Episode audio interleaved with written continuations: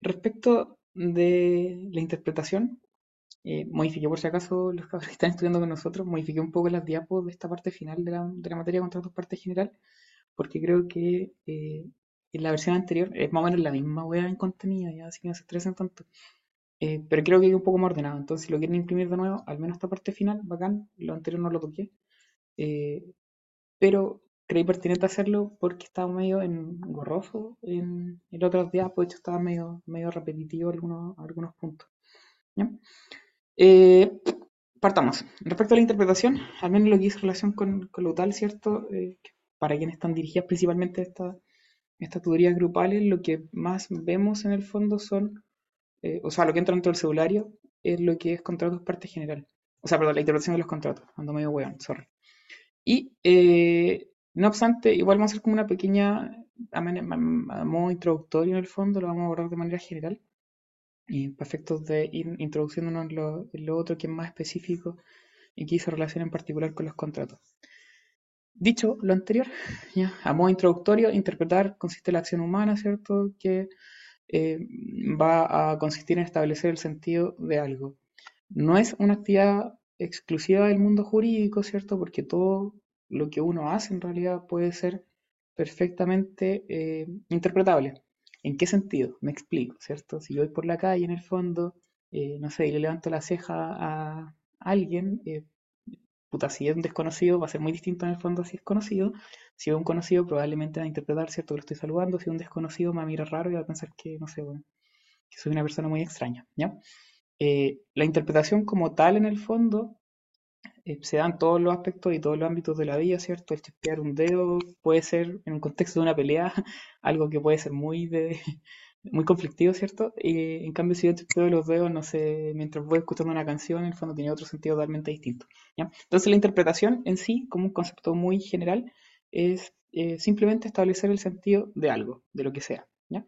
Distinto es el tema de interpretar el derecho. Interpretar el derecho, del derecho es la acción humana que consiste en establecer el significado de las normas jurídicas y otros estándares, principios que lo conforman. Específicamente nos metemos en ese tema, ¿cierto? Lo que en el fondo no, no importa para estos efectos. Eh, hay dos acepciones generales en torno a la palabra interpretación, al menos lo que dice relación con en el, eh, a modo muy introductorio, la primera es que consiste en una actividad, ¿cierto?, que busca determinar un significado, y la otra acepción eh, dice relación con que la interpretación vendría siendo el resultado de dicha actividad. Ahora bien, respecto de la interpretación, eh, bueno, hay tres tipos de sistemas de interpretación que están regulados en el Código Civil. El primero dice relación con la interpretación de la ley, ¿cierto? Artículos 19 al 24, ustedes lo ven en general Introducción al Derecho. Luego tenemos la interpretación de los contratos, artículos 1560 al 1566 del Código Civil. Y lo otro, y que aquí no lo vamos a ver, eh, se llama bien en sucesorio, es lo que dice relación con la interpretación del testamento. Y que se rige principalmente en parte por el sistema subjetivo que es el mismo que rige los contratos y que por ahí son asimilables. La interpretación de la ley, en cambio, no tiene nada que ver porque se rige por un sistema distinto, no aplica en el fondo un sistema subjetivo de interpretación, sino que más bien se trata de un sistema objetivo. Eh, en cuanto al concepto, podemos definir la interpretación de la ley como aquella que consiste en determinar el sentido y alcance de las disposiciones legales. Eh, tradicionalmente, en la materia sigue en el fondo a Savigny, que en el fondo él postula que eh, o sea, supuestamente lo que se, lo, que se sostiene a lo largo, o la, jurisprudencia de la Corte Suprema, lo que ha señalado históricamente es que Andrés Bello se orientó para establecer esta norma del 19 al 24 del Código Civil en Savigny, ¿ya? Y por lo tanto se establecerían cuatro elementos de interpretación que son los típicos, el elemento gramatical, histórico, lógico y sistemático. Eh, y se agregarían también a los cuatro anteriores un elemento teleológico y los elementos generales de interpretación, los principios generales del derecho, ¿cierto? Y la equidad natural. Insisto, esto es muy eh, a nivel básico y muy superficial, no vamos a entrar como en, el fondo de estas cuestiones, porque para efectos de tal no nos importa. Eh, y hay que prestar el tiempo. Otra posición, eh, en todo caso, es la del profesor Guzmán Brito, que en la de los 90 sacó un documento en el fondo en el cual explica que Andrés Bello en realidad no habría seguido a Savigny, sino que más bien a Domat y por tanto más que lo literal de las palabras, que en el fondo cierto es lo que importa en el elemento gramatical, eh, y que es como el central del artículo 19 y que rige todo lo que es la interpretación de la ley, lo que explica el profesor Guzmán Brito es que en el fondo lo que quería Andrés Bello era buscar el sentido de la ley, es decir, la razón que está detrás del legislador, lo que es su sentido natural. Ahora es una posición minoritaria, así que en realidad eh, no nos importa mucho. Solo dejarlo como alcance. Respecto de la interpretación de los contratos, consiste en reconocer o determinar el sentido y alcance de las cláusulas del contrato. Hay una discusión acá en el fondo, eh, más bien de carácter filosófica, respecto de eh, cuándo hay que interpretar. Partiendo de la base de lo que decía adelante, ¿cierto? Cuando yo chispeo los dedos, en el fondo el propio lenguaje, ¿cierto? Eh, la capacidad que tenemos los humanos de entendernos se basa en el fondo en la interpretación. Si yo les digo algo, ustedes lo pueden interpretar de una forma o de otra. si nos vamos en esa bola, ¿cierto? Todo es interpretable en realidad pero eh, para estos efectos al menos, ya más bien jurídico, no hay mayor discusión en cuanto a que se sostiene que es necesario interpretar en tres hipótesis, cuando los términos de los contratos son oscuros o ambiguos, cuando siendo claros los términos, no se concilian con la naturaleza del contrato, con la verdadera intención de las partes contratantes, o bien cuando, eh, relacionando las cláusulas del contrato, surgen dudas sobre su alcance particular esto escapa, ¿cierto?, respecto a lo que yo dije, en el fondo todo es interpretable, van a encontrar varias posiciones más bien filosóficas, insisto, eh, detrás de aquello, pero en estos tres casos al menos se entendería que es necesario interpretar. Eh, en principio, si las partes no tienen ninguna discusión, no hay ningún inconveniente, y eso lo vamos a ver después por la norma del 1560, que en el fondo es la rectora en la materia. Respecto a lo que comentaba antes, ¿cierto? Hay dos sistemas de interpretación o dos métodos de interpretación, como quieran llamarlo. Está el objetivo realista y el subjetivo. El objetivo eh, considera que en el fondo lo importante y lo que debe hacer el intérprete eh, es eh, guiarse, ¿cierto?, por la disposición como tal, por lo literal que en el fondo en ella se contiene, ¿cierto? más que la voluntad real del legislador o de las partes contratantes en el caso del contrato. En cambio, en el sistema subjetivo, lo que importa, ¿cierto?, es la voluntad real, no la voluntad declarada, sino que es la que está en el, trasfondo de ella. Respecto de la interpretación de la ley, ¿cierto? Rige el sistema objetivo de interpretación, en cambio, en materia de contratos y de testamento, rige el sistema subjetivo. ¿Cómo sabemos aquello? Por la norma del 19 en el fondo del, del Código Civil, que rige respecto a la interpretación de la ley, eh, y que en el fondo eh, confirma este carácter de interpretación objetiva. Y por otro lado, el artículo 1560 que rige para efectos del contrato, y en el fondo eh, consagra lo que es el sistema subjetivo.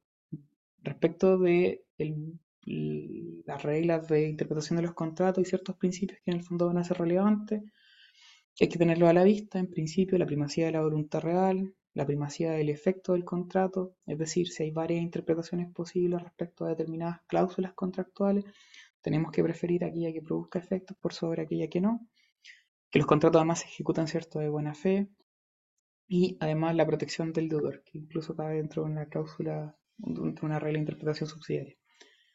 Si quieren hacer un paralelo entre la ley y el contrato, cuestión que es muy probable que eventualmente se las puedan preguntar en el grado, eh, como cuestión relevante es que la interpretación de la ley genera efectos eh, erga omnes, ¿cierto? Sobre todo cuando la hace el propio legislador a través de leyes interpretativas de la ley.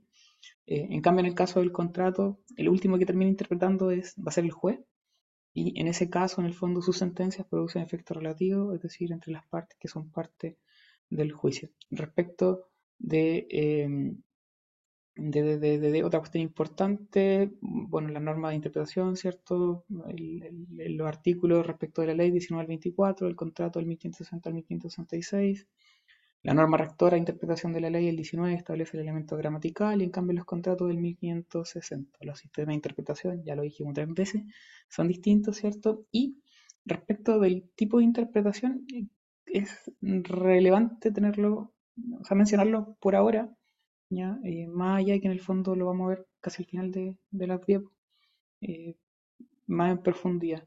Cuando uno interpreta la ley, ¿cierto? Lo que estamos determinando en el fondo es el sentido de la ley, ya de lo, de lo que dice en el fondo la disposición. Y esa interpretación en el fondo, que se basa en el elemento gramatical, viene a ser una cuestión más bien de derecho, ¿cierto?, que va a tener que hacer el intérprete. Distinto en el caso del contrato, donde lo que se debe hacer en virtud del 1560 es poder determinar el sentido y alcance de la voluntad real de las partes. Y cuando hablamos del sentido y alcance de la voluntad real, ¿cierto? Eh, estamos hablando más bien de una cuestión de hecho, no una cuestión de derecho.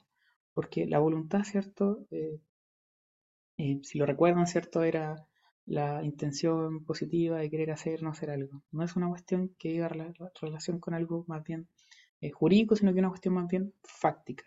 Y esto es relevante para efectos de la procedencia del recurso de casación en el fondo, en cuanto a la interpretación de los contratos, pero insisto, eso lo vemos al final para que se entienda mejor. Eh, la norma 1560, ¿cierto?, establece que, conocida claramente la intención de las partes contratantes, debe estarse a ella más que a lo literal de las palabras.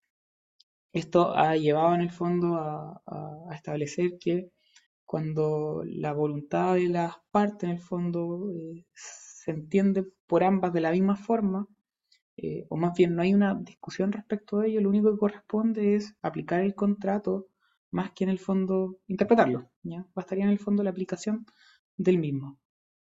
Distinto es en aquellos casos donde eh, se producen ¿cierto? algunos de estos supuestos de los que hablamos de antes, los cuales sería necesario interpretar. ¿ya? Cuando los términos son oscuros, cuando en el fondo siendo claro eh, no se concilian con la naturaleza, ¿cierto? con la verdadera intención, o bien cuando hay dudas respecto de los alcances en el fondo de, de las disposiciones que contiene el contrato. Dicho eso, el código eh, para aquellos tres supuestos en el fondo va a establecer distintas reglas que van del 1561 hasta el 1566 para aplicar en caso de eh, que se den estas controversias. Se discute, o se ha discutido más bien antes, respecto de la naturaleza jurídica de las normas. Por ahí Alessandri decía que en el fondo eran meros consejos en el fondo que entregaba el legislador al juez para que éste viera si lo aplicaba o no lo aplicaba. En el fondo, Alessandro entendía que el juez tenía que tener mayor libertad para efectos de la interpretación. Eh, en todo, la mayoría de los celulares, en el fondo, acá todos se cuelgan de López Santamaría, que tiene un tratado básicamente respecto a esta cuestión de los contratos. y para López Santamaría, en el fondo, las normas estas del 1561 al 1566 son de carácter imperativa. Y esto es lo que prevalece en materia de, a nivel de jurisprudencia y doctrina. ¿vale? Y, como son imperativas en el fondo, son un mandato al, a los jueces en el fondo para que se rijan por estas reglas. Y como la ley los obliga en el fondo a regirse por estas reglas, para López Santa María podría proceder el recurso de casación en el fondo. Si nos guiamos por el criterio de Alessandria, que en el fondo dice que estas normas no son eh, imperativas ni nada, sino que son un mero consejo para, para el juez, ¿cierto?, al momento de interpretar, el recurso de casación en el fondo no sería procedente en ese caso, porque, no sé si se acuerdan de la causal, pero la causal es infracción de ley, ¿cierto?, que influya sustancialmente en el dispositivo del fallo, no habría infracción de ley alguna si es que estas normas fueran un consejo para el juez, y si el juez en el fondo pasa a llevar alguna de ellas, o bien inventa una regla, se la saca del sombrero. Distinto es, ¿cierto?, si entendemos eh, que estas tienen un carácter imperativo, eh, como señala López Santa María y como es la posición mayoritaria, porque en ese caso sí podría proceder el recurso de casación en el fondo, porque eh, la vulneración de una de estas normas, ¿cierto?, podría en el fondo constituir en el fondo esta infracción de ley. Eso a, grandes rasgos. Ahora, estas normas de interpretación, estas reglas de interpretación, eh, se agrupan por parte de la doctrina en, tres grupos, en tres subgrupos. Tenemos por una parte aquellas reglas de interpretación que dicen relación a los elementos intrínsecos del contrato y otras que dicen relación con los elementos extrínsecos del contrato. esta clasificación, huevona, en el fondo la, hace la doctrina, ya, porque no, Ah, y aparte están los elementos sociales, ¿vale? Pero, pero esta, esta clasificación en el fondo, esta agrupación de normas, las hace la doctrina, pero obviamente en el código no está hecha de ninguna manera. Eh, y lo cierto es que para efectos prácticos la distinción en sí no tiene mayor importancia, porque hay una tendencia en el fondo a que cuando están estudiando entiendan que eh, primero van a aplicar las reglas intrínsecas, los elementos intrínsecos, la que dice relación con el elemento intrínseco, después van a aplicar la de los elementos extrínsecos y después la de las normas, los elementos subsidiarios. No es así, ¿vale? Esto es más bien una agrupación para fines pedagógicos, pero lo cierto es que el, juez al momento de interpretar es libre de pasearse tanto por los elementos en, respecto de las reglas que dicen relación con los elementos intrínsecos, intrínsecos como también con los elementos extrínsecos. El juez lo va a hacer libremente, puede usar cualquiera de estas normas, ¿vale? Las únicas que aplican eh, después ya van a ser las reglas subsidiarias, porque son subsidiarias. Eh, y eso es en caso que se mantenga la ambigüedad luego de haber aplicado el juez la regla de interpretación relativa a los elementos intrínsecos o extrínsecos. Pero en cuanto a, esta regla entre elementos intrínsecos y extrínsecos, no hay un orden, ¿vale? El juez puede usar cualquiera de ellos. Insisto, la agrupación es solamente para efectos más bien de carácter pedagógico, distintos son las subsidiarias que van a aplicar en subsidio, obviamente. ¿Qué reglas tenemos en relación a los elementos intrínsecos? Tenemos, por una parte, la de la utilidad de las cláusulas, la del sentido natural, la de la armonía de las cláusulas. Respecto a la utilidad de las cláusulas, eh, voy a ser breve ya en este sentido. Si quieren buscar más detalles, eh, les puedo mandar un texto que la Academia Judicial en el fondo habla de estas cláusulas. A efectos del grado lo veo totalmente irrelevante, así que no se metan como en, en las patas de los caballos porque van a salir para atrás probablemente. A menos que tengan mucho tiempo y estén aburridos ahí. Eh, respecto a la utilidad de las cláusulas, eh, lo que explica en el fondo esta regla es que si una cláusula de un contrato puede interpretarse de distintos modos, eh, lo cierto es que debe preferirse aquella que produzca algún efecto útil. Si hay una interpretación que en el fondo no produzca mayor efecto porque no se, se repite con otra cláusula, en realidad hay que despacharla. La segunda regla dice relación con el sentido natural, que dice relación con que, eh, de nuevo, ya en casos de haber una duda respecto a la interpretación de una cláusula, hay que elegir en el fondo aquella que en el fondo cuadre mejor con la naturaleza del contrato o con la tipología del mismo. Respecto a la armonía de las cláusulas, lo que explica esta es que el contrato cierto es un todo y como un todo debe ser armonioso y por tanto no puede tener cláusulas contradictorias. Entonces hay que aprovechar o hay que preferir aquella interpretación que convenga mejor al contrato en su totalidad.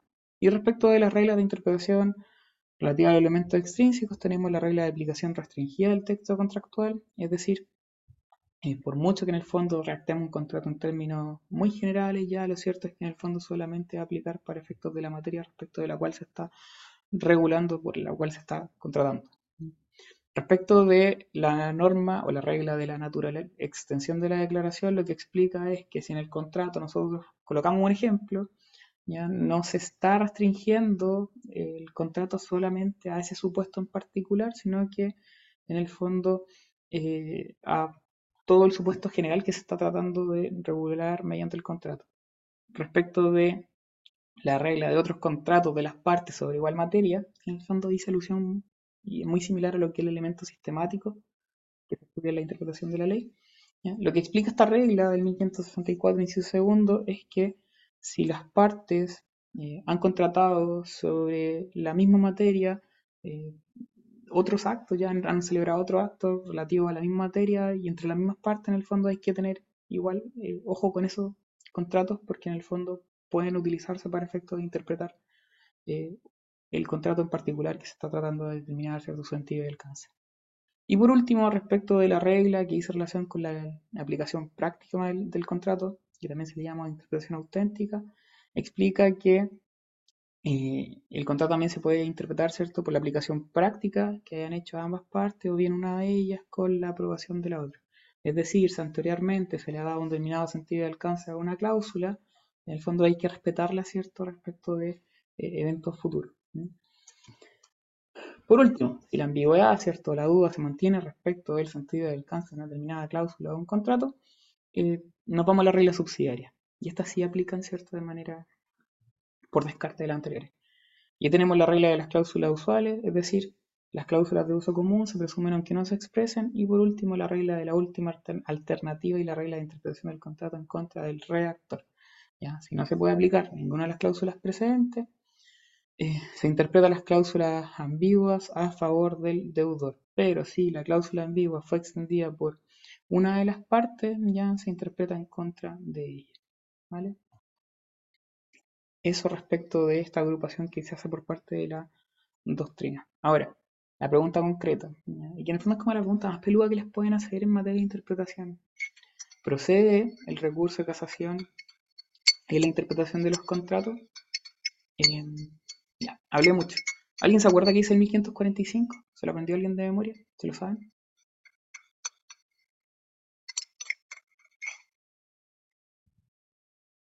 En la parte central, ¿qué lo dice 1545 el Código Civil? ¿Nadie? Que todo contrato legalmente celebrado es ley para las partes. Ya, eso es cierto en la, en la esencia. Gracias, Vandelli.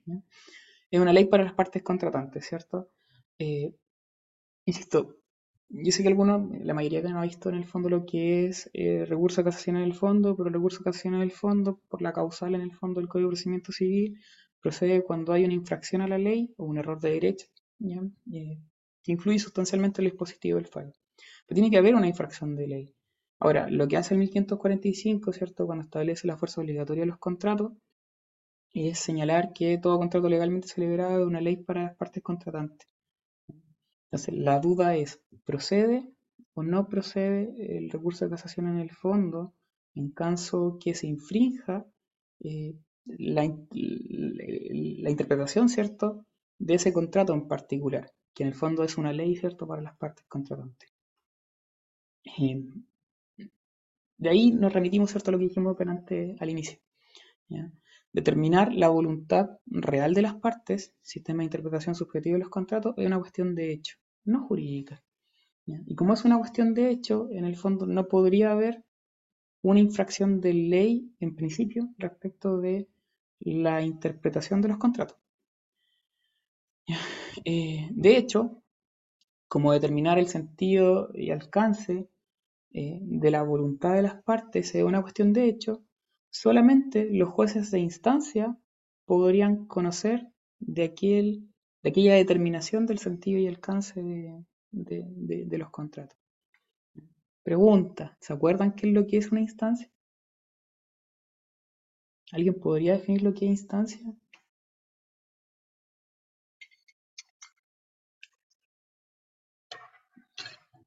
La instancia es cada uno de los grados jurisdiccionales en que un tribunal conoce tanto de los hechos como del derecho.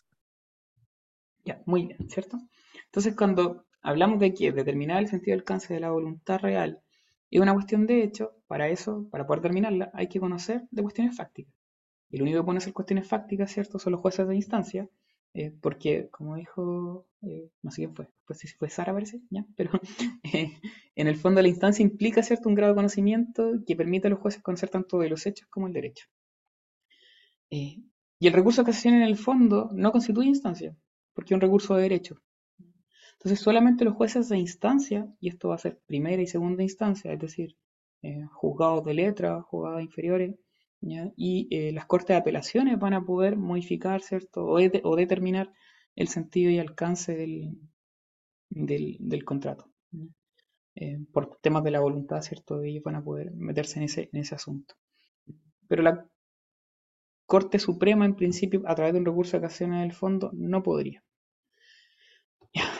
Hasta no sé si se entiende, ¿vale? Eh, ahora bien, se ha establecido y se ha señalado en el fondo que la Corte Suprema igual podría entrar en este asunto eh, siempre y cuando se infrinja una ley vinculada al contrato. No es que en el fondo se vulnere eh, el, contrato como tal, no es como que una cláusula, ¿cierto?, sea ley para las partes contratantes, sino que la Corte Suprema va a intervenir cuando se infrinja una ley que esté vinculada, asociada al contrato. Y esto va a ocurrir esencialmente en dos supuestos. En primer lugar, cuando se atribuyen efectos diversos eh, que prevé la ley, cuando se atribuyen efectos al contrato, ¿cierto? Que sean diversos los que la ley prevé. Y en segundo lugar, cuando el contrato se naturaliza. Eh, ambas causales en el fondo están muy relacionadas. El ejemplo típico, ¿cierto?, es que las partes celebran una compraventa y el juez le otorga efectos distintos de aquel contrato. Eh, hay una sentencia ahí de la Corte Suprema en el fondo que explica este asunto, pero en consecuencia, en el fondo, a partir de esta sentencia, uno puede concluir que la interpretación implica dos fases. La primera, la interpretación propiamente tal, que va a permitir, ¿cierto?, que los jueces de instancia, de fondo, en el fondo, que pueden conocer tanto de los hechos como el derecho, ¿ya? Eh, determinen el sentido y alcance, en el fondo, de la intención de las partes contratantes. Eso de acuerdo al 1560 del Código Civil. Y esta interpretación propiamente tal, ¿cierto?, constituye una cuestión de hecho. Y como es una cuestión de hecho, escapa de el recurso de casación en el fondo, que solamente procede en caso de infracción de ley. La segunda fase que también ¿cierto? se encuentra abarcada dentro de la, la interpretación en términos más generales, es la calificación del contrato. Y la calificación del contrato implica establecer la naturaleza jurídica del contrato, encuadrándolo en alguno de los tipos que regula la ley o en otro que, no estando considerado por ella, sea expresión de la libertad contractual de las partes, operando sobre la base de la esencia misma del contrato y no la denominación que le hayan dado las partes. De hecho, esta calificación del contrato va a poder permitir otorgarle distintos efectos, ¿cierto?, al contrato según la naturaleza del mismo. Y esta labor, ¿cierto?, de calificación del contrato eh, es una cuestión de derecho. Como ya eh, los jueces de instancia, ¿cierto?, van a establecer esencialmente las cuestiones de, de hecho, qué es lo que las partes querían, ¿cierto?, eh, etcétera, etcétera, etcétera. Pero la calificación del mismo, una vez que en el fondo tengo esa voluntad real establecida, y dónde la meto, ¿cierto? ¿Dónde la encuadro? esa tarea de calificación en el fondo netamente de derecho. Y en ese caso ya la calificación sí es susceptible de casación en el fondo por denaturalización del mismo. Eh, y ahí sí en el fondo es del todo procedente. Esto obviamente siguiendo lo que dijimos delante, ¿cierto? De que las reglas del 1561 al 1566 son de carácter imperativas para el juez. Si fuesen meros consejos, como sostiene Alessandri, que es doctrina minoritaria, no podría proceder tampoco el recurso de casación en el fondo porque nunca se podría infringir una ley asociada ¿cierto? a la interpretación de los contratos porque en teoría esas normas son meros consejos. ¿Mm? Eso, eso, eso, eso, eso. Y por último, a modo muy conclusivo ya, eh, la interpretación propiamente tal del, del, contrato ya precede, ¿cierto?, a la calificación jurídica, porque la calificación jurídica es una labor más bien racional que realiza después el, el, intérprete. Lo primero es establecer, ¿cierto?, los hechos, la, la, voluntad real, cuestiones prácticas, y luego en el fondo de calificación jurídica del mismo. Eso, en esencia, lo que hizo relación con interpretación. Si tienen alguna duda, si la quieren plantear, hablen ahora, vayan para siempre sino para pasar a bienes eh, de inmediato. Si quieren prendiendo el micrófono entre medio, acá no me quejo, tienen todo el derecho. Eh, bien, eh, bienes, ya.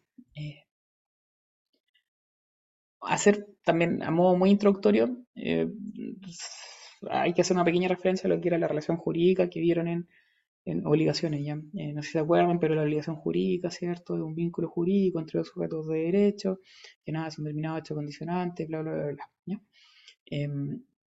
Dentro de los elementos de la relación jurídica, uno habla del derecho subjetivo, y el derecho subjetivo se clasificaba de distintas formas, pero una de sus clasificaciones decía relación con eh, los derechos patrimoniales extrapatrimoniales, y dentro de los patrimoniales teníamos los privados y los públicos, ya, pero ahí dentro de lo que eran los privados, ¿cierto? Teníamos los derechos personales y los derechos reales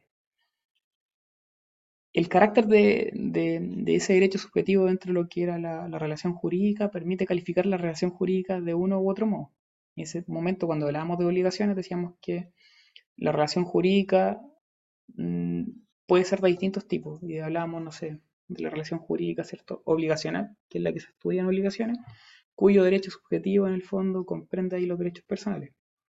Pero también había una relación jurídica real, que en el fondo tenía en su centro el derecho real o los derechos reales, ¿vale? Y habían otros tipos de relaciones jurídicas, las potestativas, tributarias, entre otras. Que acá no nos importan, ¿cierto? Esas no entran en el grado, así que ni ahí con eso. Em, acá lo que vamos a estudiar, ya vimos relación jurídica obligacional, lo que vamos a ver en el fondo del estudio de la relación jurídica real. Y respecto de los derechos reales, cuyo concepto está en el 577 del Código Civil, eh, hay ciertos principios que los van a regir y que es pertinente en el fondo hacer una pensión cortita. Y el primero de ellos dice relación con la libre circulación de los bienes, que tiene una manifestación normativa en el artículo 1317 cuando eh, se habla de la partición, ¿cierto? Porque en esos casos al legislador, legislador no le gusta la partición en el fondo y señala el carácter imprescriptible de dicha acción con tal de que se propenda a la libre circulación de los bienes y que estos se pueden enajenar. Ahora, no hay un reconocimiento expreso a la libre circulación de los bienes en realidad, eh, está más bien en lo que es el mensaje hecho del, Código Civil también un poco de manera tácita, eh, pero el 1317 viene a ser como ya la máxima manifestación normativa que hay y eso es todo y no hay más, ¿vale? Y otro principio que rige los derechos reales es la autonomía de la voluntad, que también cierto un principio eh, que en el fondo irradia todo el ordenamiento, todo el ordenamiento civil. Respecto eh, de la primera pregunta típica de lo que de lo que son, no sé si les toca bien o si el profe les quiere preguntar esta wea. La primera pregunta típica es qué es lo que es una cosa.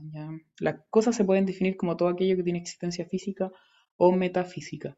Y aquí hay un error común y es que siempre se le olvida agregar lo siguiente, y es que es eh, hay que excluir a las personas de este concepto. Entonces, cosa se define como todo aquello que tiene existencia física o metafísica, salvo las personas.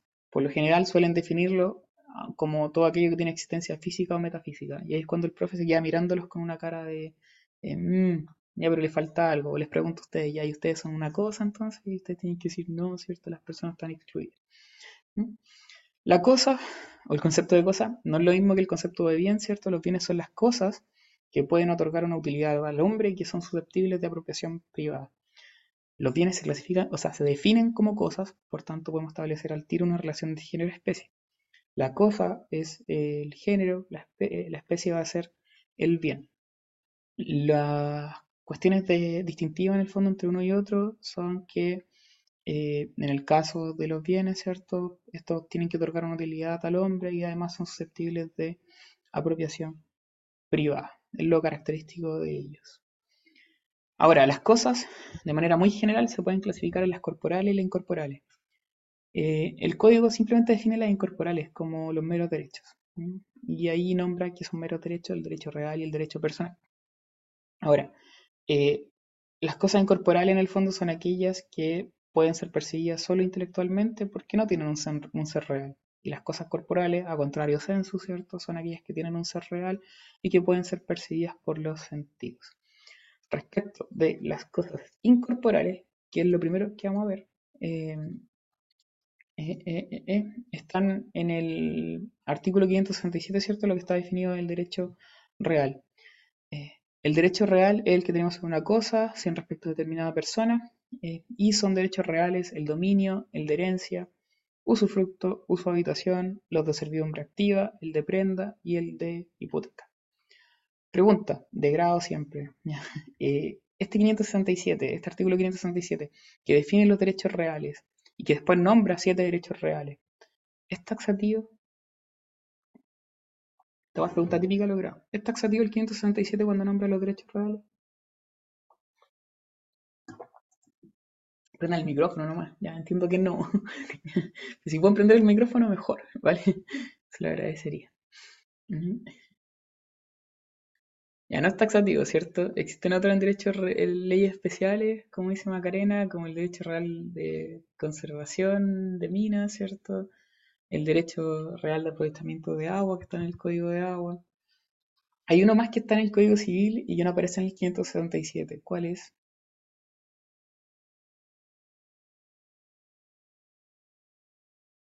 ¿Alguien, alguien, alguien? ¿El derecho real de censo? Muy bien, sí, sobre una finca. ¿Ya? Muy bien, Sara, gracias.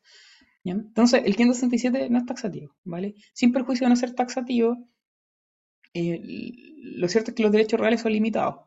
¿ya? Una cosa es que no sea taxativo este artículo, pero lo, que sí en el fondo es que son limitados y son limitados porque en el fondo solo la ley los puede crear.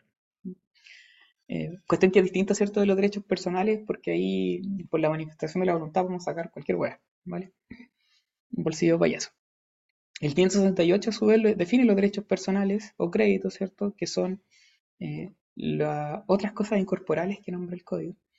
Eh, y que son aquellos que se pueden reclamar de ciertas personas que por un hecho suyo, por la sola disposición de la ley, han contraído las obligaciones correlativas. Eso. Eh, respecto a estos derechos reales y derechos personales, tienen que aprenderse, ¿cierto?, un paralelo.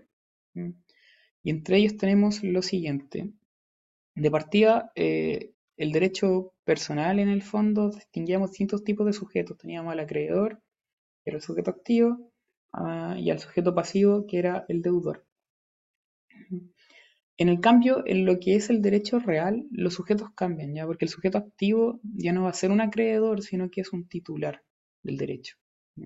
Y el sujeto pasivo no es un deudor, es erróneo en el fondo hablar en materia de bienes de acreedor, deudor, ¿cierto?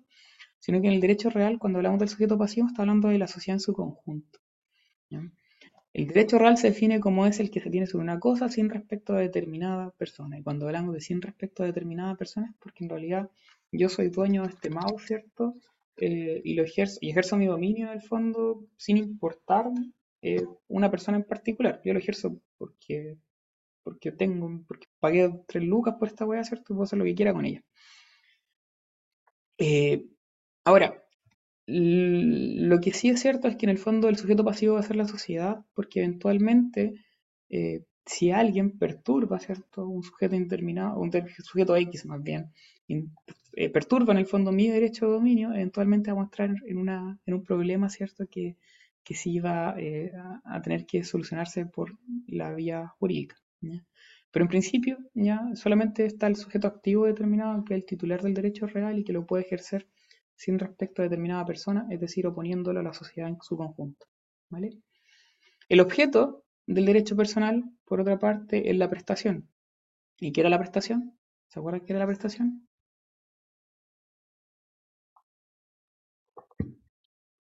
Consiste en dar, hacer o no hacer, ¿cierto? Alguna cosa. En cambio, eh, el objeto en el derecho real es la cosa en sí mismo, una cosa singular. O sea, no singular, una cosa. ¿ya? Respecto del carácter del derecho, en el caso del derecho personal es relativo, mm, por lo mismo en el fondo, porque se tiene sobre determinada persona, sobre una cierta persona, se puede ejercer en contra de una determinada persona. En cambio, en el derecho real, este es más bien de carácter absoluto porque es erga. Como ya dije, ¿cierto? Si yo tengo la propiedad de un mouse, lo ejerzo respecto de la sociedad en su conjunto. Respecto de las acciones, de las acciones personales emanan acciones reales, que también se pueden hacer valer solamente sobre ciertas personas, que por un hecho suyo y la exposición de la ley han contraído, las obligaciones correlativas. En cambio, en el caso de los derechos reales, eh, estos tienen eficacia, eficacia erga omnes. ¿Por qué? Porque en el fondo las acciones de persecución, ¿cierto? Que emanan en general de los derechos reales se pueden ejercer contra cualquier persona. Eh, ¿Qué más? Eh, de hecho, hay ciertas prerrogativas, ¿cierto? Ser una acción real, una acción personal. Respecto del número de derechos, ya dijimos que los derechos reales eran limitados, sin perjuicio de no ser taxativo el 567, en cambio los personales son ilimitados, atendido a las fuentes de las obligaciones que están en el 1437 y entre los cuales encontramos la autonomía de la voluntad, que en el fondo abre todo el abanico de derechos personales que se puedan crear. Respecto a la fuente de los derechos reales, eh, ¿cómo se crean en el fondo los derechos reales? Los derechos reales se crean o se adquieren eh, mediante el título modo, ¿cierto? La dualidad, siendo el modo de adquirir aquello que en el fondo habilita para la adquisición o la constitución del mismo. En cambio, en el caso de los derechos personales, estos se crean no por modo de adquirir, sino que por la fuente de las obligaciones. ¿Y por qué un derecho personal se adquiere por la fuente de las obligaciones? Porque los derechos personales y las obligaciones son correlativas, es decir, cuando nace un derecho personal, también nace una obligación, por regla general. Eh, y por último, respecto a la prescripción, ¿cierto? Los derechos reales opera la prescripción adquisitiva y en cambio en, la personal, en los derechos personales opera la prescripción extintiva. Eso. Luego, las cosas corporales se pueden distinguir entre bienes muebles y bienes inmuebles, que es como una clasificación, puta zorra clasificación básica, porque eh, eh, evidentemente a alguien se le puede olvidar quizá algo en, en el examen de grado, pero que es básico, eh, no porque en el fondo se lo o sea, eh, no sea legítimo errar sobre esta materia, sino que es básico porque es una pregunta muy usual de los exámenes de grados que se las pueden hacer y por lo tanto tienen que manejarlo bien. Las cosas corporales muebles eh, son aquellas que eh, pueden transportarse de un lugar a otro sin perder su individualidad y tenemos las cosas muebles por naturaleza y por anticipación. Hay una tendencia en el fondo a que no se aprendan las clasificaciones de las cosas corporales muebles y de las cosas corporales inmuebles. Tienen que saberse las clasificaciones de ellas. A su vez, las cosas corporales muebles, por naturaleza, se subdividen en las inanimadas y las semovientes. Una cosa mueble por naturaleza inanimada es el mouse, ¿cierto? Y una semoviente, un gato, ¿ya? Eh, porque sí, los gatos todavía son considerados cosas, ¿cierto? Eh, no son sujetos de derecho. Y respecto de las cosas corporales muebles por anticipación, son aquellos productos de los inmuebles y las cosas accesorias de ellos que se reputan muebles aún antes de su separación para efectos de constituir derechos en favor de terceros. Respecto de estas cosas muebles por anticipación, se suelen confundir como los conceptos, ¿vale? Eh, los muebles por anticipación son productos de los inmuebles eh, y las cosas accesorias de ellos, ¿cierto? Y por lo mismo en realidad no son muebles propiamente tal, son inmuebles, ¿vale? Pero que se reputan muebles para efectos de constituir derechos en favor de terceros. Si yo tengo un manzano, ¿cierto? Quiero vender las manzanas que tiene ese manzano, esas manzanas, en principio, mientras están en el manzano, son inmuebles eh, por, por, adherencia.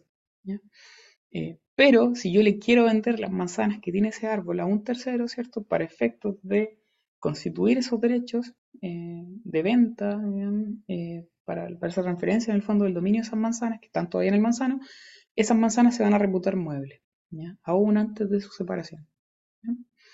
Respecto de los bienes inmuebles, por otro lado, tenemos los bienes inmuebles por naturaleza, que no pueden transportarse de un lugar a otro. El único bien inmueble por naturaleza viene a ser el suelo. También se menciona el subsuelo, pero el subsuelo es como lo mismo del suelo, pero más abajo del suelo. Eh, y luego tenemos los bienes inmuebles por adherencia, que son aquellos que se encuentran permanentemente adheridos al inmueble y que no pueden separarse sin detrimento del inmueble. ¿Ejemplo de algún inmueble por adherencia?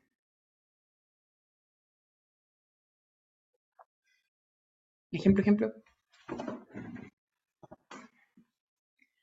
Manejen siempre ejemplo. Y que en el fondo no hablan, no porque no se lo sepan, sino porque eh, son malos para hablar, supongo. Pero inmuebles por adherencia, ¿cierto? Tenemos los árboles, las casas, entre otros. Eh, un edificio, ¿cierto? Como dicen por el chat. Bien. Y después tenemos los inmuebles por destinación. Eh, que al igual como decíamos de los muebles por anticipación, los inmuebles por destinación en este caso son muebles. No son inmuebles como tal, sino que los inmuebles por destinación son muebles, pero que se van a reputar inmuebles por estar destinados permanentemente por su dueño al uso, cultivo y beneficio del inmueble. Sin embargo, pueden separarse sin detrimento. Por ejemplo, el ejemplo típico que dan, ¿cierto? Como las palas, los tractores, en las fincas agrarias, no sé. Hace poco teníamos una causa acá en la oficina, en el fondo, y había un pivote, que son estas guas como de regadío gigantes que se colocan en los campos para regar en el fondo cultivo. Y ese pivote, ¿cierto? Se puede alegar que en el fondo eh, son inmuebles por destinación, porque de hecho eh, están o se compraron, ¿cierto? Para el regadío de un campo en específico. Y esas guas cuesta moverlas, de hecho. Eh, la distinción entre bienes muebles e inmuebles es súper importante para distintos efectos y como se los pueden preguntar en el grado, la gracia es que en el fondo manejen las diferencias entre uno y otro o, ciertas diferencias entre uno y otro. Y respecto a esas diferencias, aquí como consejo en el fondo para que tengan como tips, eh, así como para sacarlas rápido o de manera sencilla sin tener que memorizarlas como tal, eh, ordenenlas por los modos de adquirir. Entonces, si ustedes van viendo cada modo de adquirir, o sea, en cada modo de adquirir, eh, la distinción entre móvil y inmueble va a ser importante. Entonces, por ejemplo, para efectos de la ocupación, como primer modo de adquirir, proceden los bienes muebles, pero los bienes inmuebles no proceden. Si lo queremos llevar a la accesión, como segundo modo de adquirir, eh, la accesión se clasifica la propiamente tal según el tipo de bien del cual se trata. Entonces, la accesión propiamente tal vamos a tener accesión de mueble a mueble, de mueble a inmueble y de inmueble a inmueble. Si nos vamos, no sé, a la tradición respecto a los bienes muebles, eh, ¿cierto? Hay formas de hacer la tradición que están en el C84, respecto a los inmuebles hay otras formas que están en el C86. Si nos vamos, no sé, a la prescripción, cuando hablamos de prescripción ordinaria, ¿cierto? Hay distintos plazos en la, cuando se trata de bienes muebles y cuando se trata de bienes inmuebles. respecto de eh, hizo solo cuatro, porque en el fondo la asociación por causa de muerte no, para este efecto no opera, porque hay una universidad jurídica, no mueble ni inmueble. ¿sí? Eh, ahí tienen como cuatro in- distinciones en el fondo que son importantes y que las pueden sacar más por relación de la materia que por memoria como tal. Y hay otras distinciones en el fondo que son relevantes, que se pueden mencionar a modo ejemplo, como son en el caso de la compraventa, ¿cierto? Eh, la compraventa sobre cosas muebles consensuales y respecto de inmuebles eh, se requiere una solemnidad, ¿cierto? Que es la escritura pública. De hecho, generalmente cuando los contratos o los actos versan sobre cosas muebles, no se requiere solemnidad. En cambio, cuando se trata sobre bienes inmuebles, se va a requerir una solemnidad. Ejemplo de esto típico es en el caso de los derechos reales de garantía. Nosotros tenemos dos derechos reales de garantía que son eh, a la vez también contratos, la prenda y la hipoteca. Respecto de la prenda, eh, no se requiere mayor solemnidad, ¿cierto? En cambio, porque recae sobre muebles, en cambio la hipoteca sí se va a, va a requerir una solemnidad en el fondo, eh, porque recae sobre inmuebles, que es la escritura pública. Y para alguna parte de la doctrina también la inscripción, pero eh, eso es tema de contratos. Eh, ¿Qué más? Eh, eso en general, ¿vale? Como cuestiones que en el fondo hay que tener claras respecto a estas diferencias. Hay más, por ejemplo, en materia penal, ¿cierto? Si el delito recae sobre inmueble, tenemos robo hurto, y si es sobre inmueble, usurpación, las acciones posesorias no proceden respecto a los muebles, respecto a los inmuebles. ¿Mm? Eso. Hay otras clasificaciones de las cosas, tenemos las principales me voy a referir solamente a las importantes, ya hay cuestiones que acá son totalmente irrelevantes eh, para efectos del examen de grado y eso quizá atrapan caleta porque se revisan, no sé, el manual de estudiantes de Peñilillo van a pillar 15, si no me equivoco, clasificaciones distintas. Eh, si les preguntan algunas muy específicas porque los quieren huellar, ¿no? Eh, no es porque en el fondo no hayan estudiado bien, entonces traten de al menos manejar los conceptos de algunas clasificaciones más random eh, y aprenderse bien en el fondo obviamente la importante. Tenemos las cosas principales accesorias, las principales son aquellas que pueden subsistir de manera independiente, por ejemplo el suelo, la accesoria, su existencia está subordinada. Y la importancia de esto es que el accesorio sigue la suerte de lo principal, por lo tanto si se extingue la cosa principal, lo más probable es que la cosa accesoria también. Respecto de otra clasificación, tenemos las divisibles e indivisibles, según se pueden eh, dividir, ¿cierto? Eh, se pueden separar, perdón, sin perder su individualidad, ya sea física o intelectualmente. Y ahí después tenemos las consumibles o no consumibles, las fungibles y no fungibles, y estas sí son importantes. Respecto de las cosas consumibles, eh, son aquellas que su uso las destruye. ¿ya? Su uso natural las destruye, no pudiendo entregarse eh, en mera tenencia. Por ejemplo, los alimentos, ¿cierto? Un plátano, una manzana, eh, un pancito, lo que sea. En cambio, las cosas no consumibles son aquellas que no se destruyen con su primer uso, aunque eh, a largo plazo puede suceder. Eh, pregunta, el dinero. ¿El dinero es consumible o no consumible?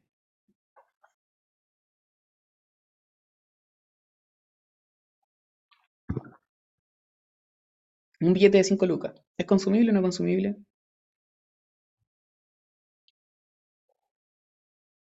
¿Alguien que se atreva?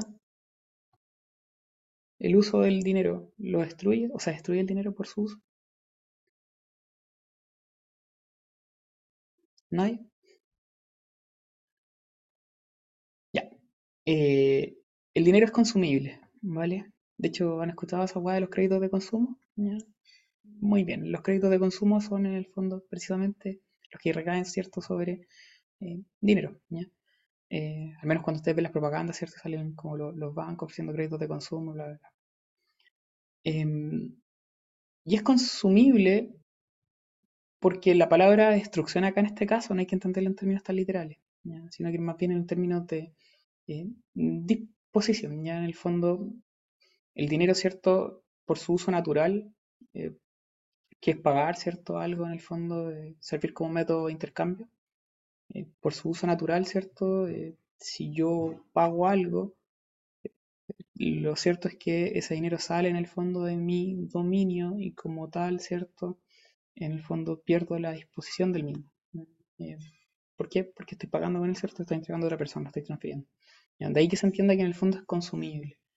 No, es que- no- estamos hablando de, de- de destrucción, ¿cierto? Eh, como dentro de lo que es la definición de la cosa consumible, destrucción como netamente que se haga tira o se destruya eh, materialmente, sino en términos jurídicos. Por otra parte, ya eh, cuestión relevante acá es que el Código Civil confunde lo que es consumibilidad con fungibilidad porque el artículo 565 eh, señala que en el fondo define fungibilidad, pero en realidad lo que hace es definir la consumibilidad. Son fácilmente confundibles porque por regla general, eh, por regla general las cosas consumibles van a ser fungibles pero no siempre aquello ocurre y eso pasa porque en el fondo el criterio de distinción entre lo que es consumible o no consumible es objetivo. ¿Y en qué sentido de objetivo? Es que netamente nos tenemos que hacer la pregunta, ¿el uso natural de la cosa se, hace que ésta se destruya? Y si la respuesta es sí, bien, va a ser consumible y siempre va a ser consumible. Porque, por ejemplo, si yo tengo un pancito, ¿cierto? Y lo congelo y lo dejo ahí en el congelador toda la vida, en teoría no se destruye, ¿cierto? Eh, pero lo cierto es que su uso natural, que para que sea comido, ¿cierto? En el fondo, eh, sí lo va a destruir. Entonces, el, criterio es objetivo. Su uso natural lo destruye o no lo destruye. En cambio, la fungibilidad no hizo relación con un uso natural de la cosa, sino que más bien con su poder de intercambio. ¿Vale? La cosa fungible se define eh, como aquellas que pueden ser reemplazadas unas por otras, y en cambio las cosas no fungibles son aquellas que no se pueden reemplazar unas por otras. Eh, respecto de aquello, eh, la importancia ¿cierto? de las cosas fungibles y no fungibles es que determina el poder liberatorio de la cosa. En los fungibles, otro objeto tendrá el mismo poder liberatorio, no así en las no fungibles. ¿ya? El criterio acá es subjetivo lo estiman las partes. Y pregunta típica también del examen de grado, si una cosa que es fungible se puede transformar en no fungible. ¿Mm? ¿Algún ejemplo de una cosa fungible que pueda, hacer, que pueda transformarse en no fungible? ¿O cómo una cosa fungible se puede transformar en no fungible?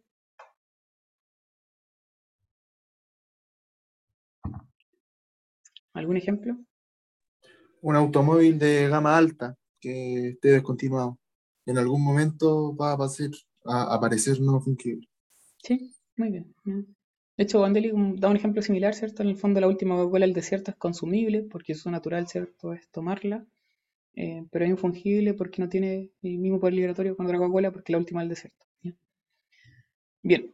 Em, respecto de las cosas comerciables e incomerciables, las comerciables son aquellas que pueden ser objeto de relaciones jurídicas, ya sea derechos personales o derechos reales, las cosas incomerciables no pueden ser objeto de relaciones jurídicas. Y la incomerciabilidad se distingue entre absoluta y transitoria. Las absolutas son aquellas que son las cosas comunes a todos los hombres, como el aire, el alta mar, los bienes nacionales de uso público, plazas, calles, etc.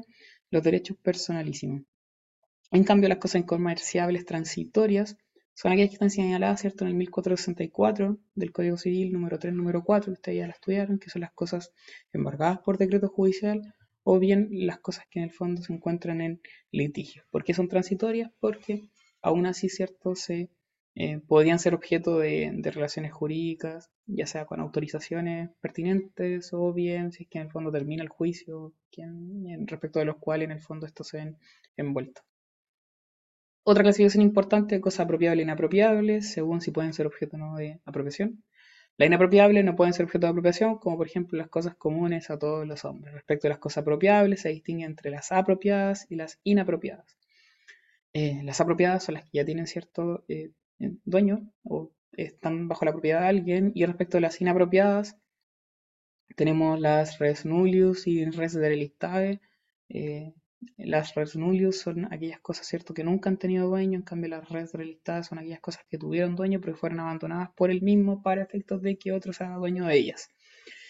Eh, respecto de eh, estas cosas, ¿ya? Cuestión importante es que solamente las cosas muebles eh, sin dueño pueden ser inapropiadas, es decir, solamente las cosas muebles pueden estar sin dueño, porque las cosas inmuebles que no pertenecen a nadie en realidad son del pico, ¿ya? son del Estado, ¿vale? Eh, de ahí también que en el fondo solamente pueda proceder la ocupación respecto de las cosas muebles y no de las cosas inmuebles, pero eso es materia de un poquito más adelante. Y luego, como última clasificación importante tenemos las cosas singulares y las universales. Respecto a las cosas singulares, son aquellas que constituyen una unidad natural o artificial, eh, son como la regla general. Y las cosas universales son la agrupación de bienes singulares que no tienen entre sí una conexión física, pero están relacionadas a través de un vínculo. Y tenemos la universalidad de hecho y las de derecho. Respecto de las de hecho, son un conjunto de bienes que, no obstante conservar su individualidad, forman un todo al estar unidos por un mismo destino. ¿Quién define ese destino? Eh, la persona en particular, ¿cierto? Que le da el carácter de universal. Por ejemplo, la biblioteca, colección de figuritas, el bosque. Un bosque, ¿cierto? Un conjunto de cosas individuales, un conjunto de árboles, pero que en el fondo tiene un mismo destino, un mismo fin, ¿ya? Eh, de hecho, la universalidad de hechos son cuestiones que se más bien con, o se definen más bien por un interés privado, en cambio las de derechos se definen más bien por un interés eh, público, son establecidas, de hecho, el interés público, por el interés público, son un conjunto de bienes y relaciones jurídicas activas y pasivas consideradas jurídicamente formando un todo indivisible. El típico ejemplo de la cosa universal de derecho es eh, la herencia, ¿vale? Eh, y como criterio de distinción así entre uno y otro, si les pidieron hacer un paralelo, las universidades de hecho se componen solamente por un activo porque es un conjunto de cosas solamente, en cambio la universalidad de derecho se compone de activos y pasivos como es la herencia. En el fondo los herederos, ¿cierto?, van a tener la herencia y está compuesta por un conjunto de bienes, pero también de las deudas que tenía el causante. Respecto de la función unificadora, ¿cierto?, quien otorga el vínculo a esta universalidad, las de hecho tenemos que va a ser la voluntad del propietario o un tercero en cuyo favor se constituye esta universalidad. En cambio, las de derecho, como miran un interés más bien público, ¿cierto? Eh, el que le da el carácter de universalidad va a ser la ley. Respecto de la universalidad de hecho, eh, permite la realización de actos jurídicos referidos a un conjunto de objetos sin mayor problema. Si yo quiero vender un bosque, lo puedo hacer. Si quiero vender una biblioteca, lo puedo hacer. Eh, en cambio, en cuanto a la universalidad de derecho, ya se crea una institución distinta de cada bien individual, con derechos y obligaciones propias, un conjunto heterogéneo de tanto eh, activos como pasivos. Respecto a, las, a, la, a las universidades de derecho, y la posibilidad en el fondo de realizar actos sobre ellas tienen ciertas particularidades. Por ejemplo, las universidades de derecho, ¿cierto? Se pueden vender sin mayor problema. Las universidades de derecho se pueden vender. Yo puedo vender, por ejemplo, mi patrimonio. Ustedes saben que no, ¿cierto? Porque el patrimonio es eh, un atributo de la personalidad y por tanto no puede haber una persona sin patrimonio de por ahí empezamos con problemas. Ahora, eh, la típica respuesta es como ya, pero se puede, ¿cierto?, hacer eh, la venta de una herencia. Yo, si en el fondo quiero la herencia, no sé, de mi papá o de mi mamá, puedo vender en el fondo, puedo enajenar en el fondo ese derecho real de herencia. ¿Es efectivo eso? Sí, pero transfiero la herencia como tal, transfiero la calidad de heredero, transfiero el activo y el pasivo. No, ¿cierto? No transfiero ni la calidad de heredero, ni tampoco voy a transferir el pasivo de esa herencia. Entonces, respecto de los actos que se pueden celebrar respecto a universidades de derecho, hay ciertos alcances que en el fondo son más bien eh, distintos ya, o sea, producen efectos distintos, ¿vale? Hay diferencia de universidades de derecho que no hay mayores inconvenientes. Eso. Por ahí, Pancho, ¿cuál tú? Para poder tomar Bueno, hagamos una pausa mejor. hagamos una pausa hasta las 3 y un cuarto. Ya. Pues en el baño. Pausa. A las 3 y un cuarto seguimos. Ya. Eh, ¿Estás listo o no? Sigamos igual porque tengo que ir a trabajar. Sí, te dejo aquí, Pancho. Pensé que te iba a ir a ver el partido, no a trabajar. sí, como estoy el partido del Arsenal con el City. Por eso voy a colocar detrás de fondo. ya. ¿Me van a hacer? Démosle nomás. el resultado? ¿Ah? Y gasté el resultado parcial y van a hacer. No, va ganando el City ya. ¿En serio? Muy relevante. Ya. Así no. Eh, bueno, sigamos con lo que es el derecho real de dominio. Al tiro partiendo como buen estudiante de derecho con el concepto. El 582 lo regula. La diapo creo que sale algo eh, poco exacto. Señala que el dominio, que se llama también propiedad, es el derecho real en una cosa corporal para gozar y disponer de ella arbitrariamente, no siendo contra la ley o contra derecho ajeno. Ahora, tenemos que, obviamente, el derecho real no es el único derecho real y tenemos siete derechos reales. eh, tenemos el derecho real de dominio, el de herencia, el de usufructo, uso habitación, servidumbre activa, prenda, hipoteca. Como señaló Carlito delante, no son taxativos y se pueden agregar otros como el derecho de aprovechamiento de agua, el censo sobre una finca eh, y las concesiones mineras. Sin embargo, siguen siendo limitados por ley, solo pueden ser creados por ley. En cuanto al derecho real de dominio, obviamente, como característica tenemos que es el derecho real más completo, ya que faculta para gozar y disponer de la cosa eh, de una forma en que solo puede ser limitada por ley y por el derecho ajeno. Eh, y en cuanto a los fundamentos del establecimiento de este, el fundamento clásico es la garantía de la autonomía de la voluntad y de la libertad. Un siguiente diapo, por favor, Carlos. Eh, respecto de este derecho, eh, bueno, tenemos dos tipos de definiciones, la definición legal que acabamos de ver y una definición doctrinal como el amplio señorío que se tiene sobre una cosa. Eh, en cuanto a la regulación, lo importante es que si bien está regulado en distintos cuerpos legales, a nosotros nos importa la regulación que establece el Código Civil del Derecho de Dominio sin perjuicio que a nivel constitucional, a propósito del artículo 19, número 24 relevante, eh, por, una cuestión, por una cuestión que tiene que ver con la eh, llamada propietarización de los derechos. Entonces, a nivel constitucional tenemos eh, como regulación lo que es la reserva legal y la expropiación. A nivel legal, a propósito del Código Civil y sus leyes complementarias, obviamente la ley, el derecho ajeno y leyes específicas como las que señalamos de eh, expropiación, servidumbre, usufructo y otras, y también puede estar regulado a nivel complementario.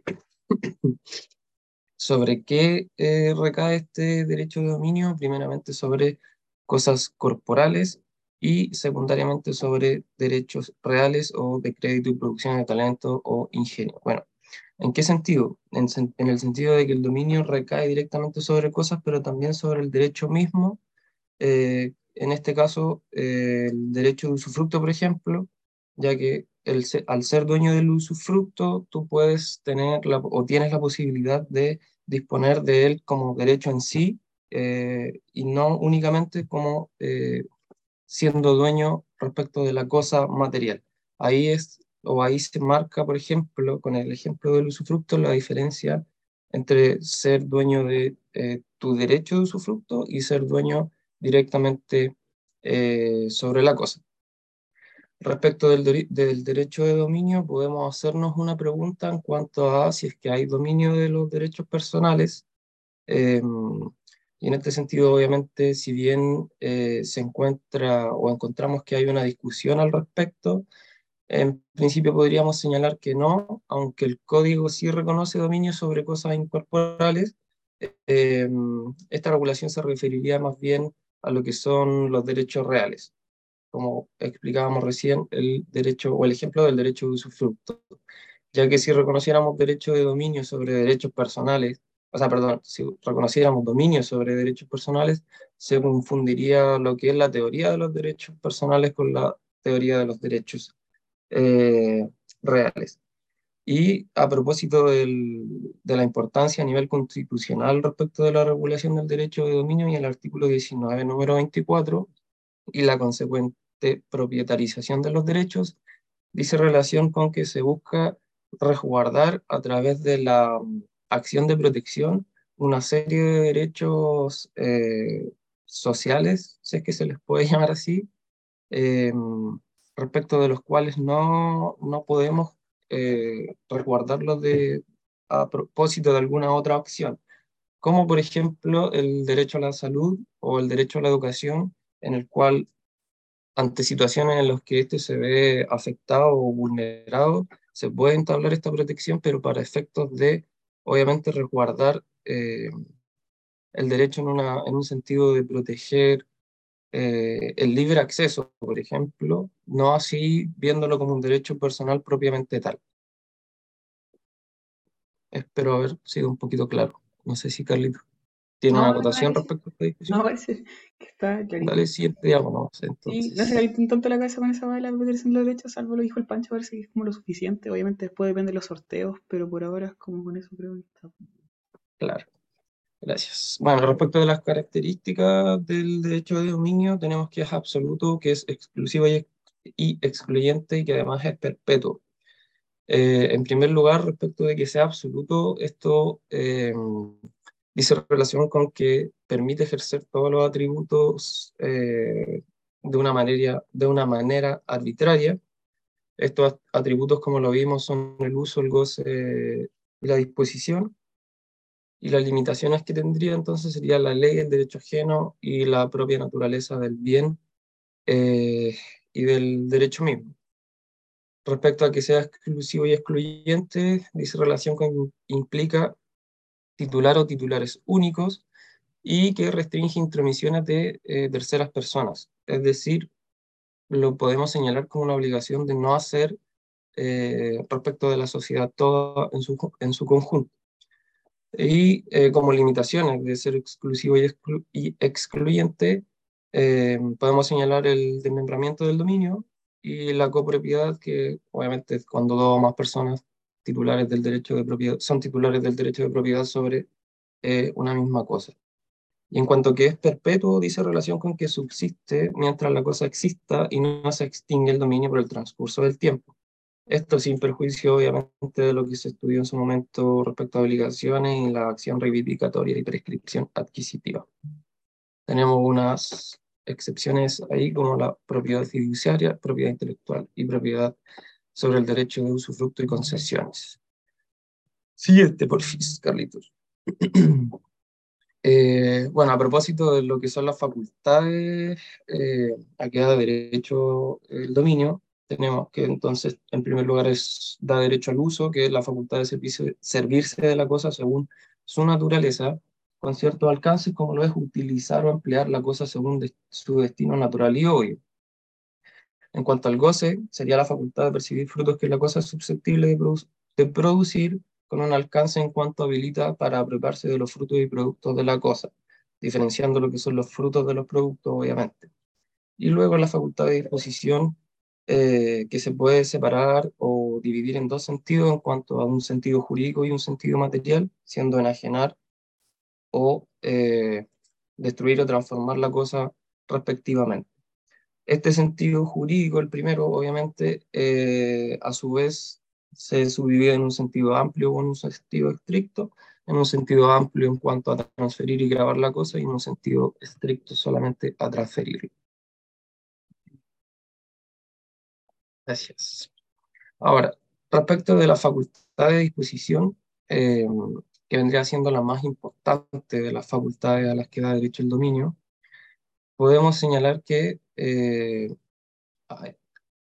si bien el artículo señala que se permite eh, de manera arbitraria ejercer estas facultades del dominio, existen limitaciones. En este caso, existen limitaciones legales, como por ejemplo la expropiación, en ese sentido no hay discusión, pero a la hora de las limitaciones convencionales existe o existió, porque es una discusión que actualmente se encuentra más bien tajada, eh, respecto de la validez de las cláusulas convencionales de no enajenar en este caso, que serían las que aplican eh, respecto del derecho de dominio.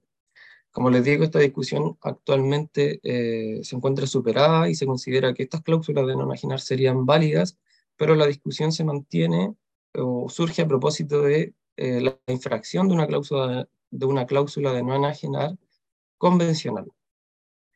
La respuesta es que al entenderse que eh, esta eh, requeriría o sería una obligación de no hacer, habría que distinguir, como lo hace a propósito de las clasificaciones de, de no hacer, eh, de- o sea, de las obligaciones de no hacer, si es que el hecho se puede deshacer o no.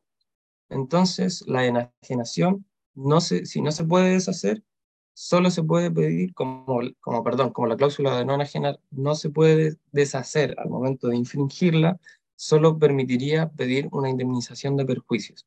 En cambio, si la ley eh, establece esta prohibición de enajenar, habría objeto ilícito, siendo un acto prohibido por la ley, resultando eh, que existe nulidad absoluta respecto de esa cláusula de no enajenar. Dale nomás, Carlitos. Esta tabla te la dejo, si quieres explicarlo. Nah, esto es paja molida. No sé es relevante en realidad, aunque te pregunten esta weá, salvo la la discusión general.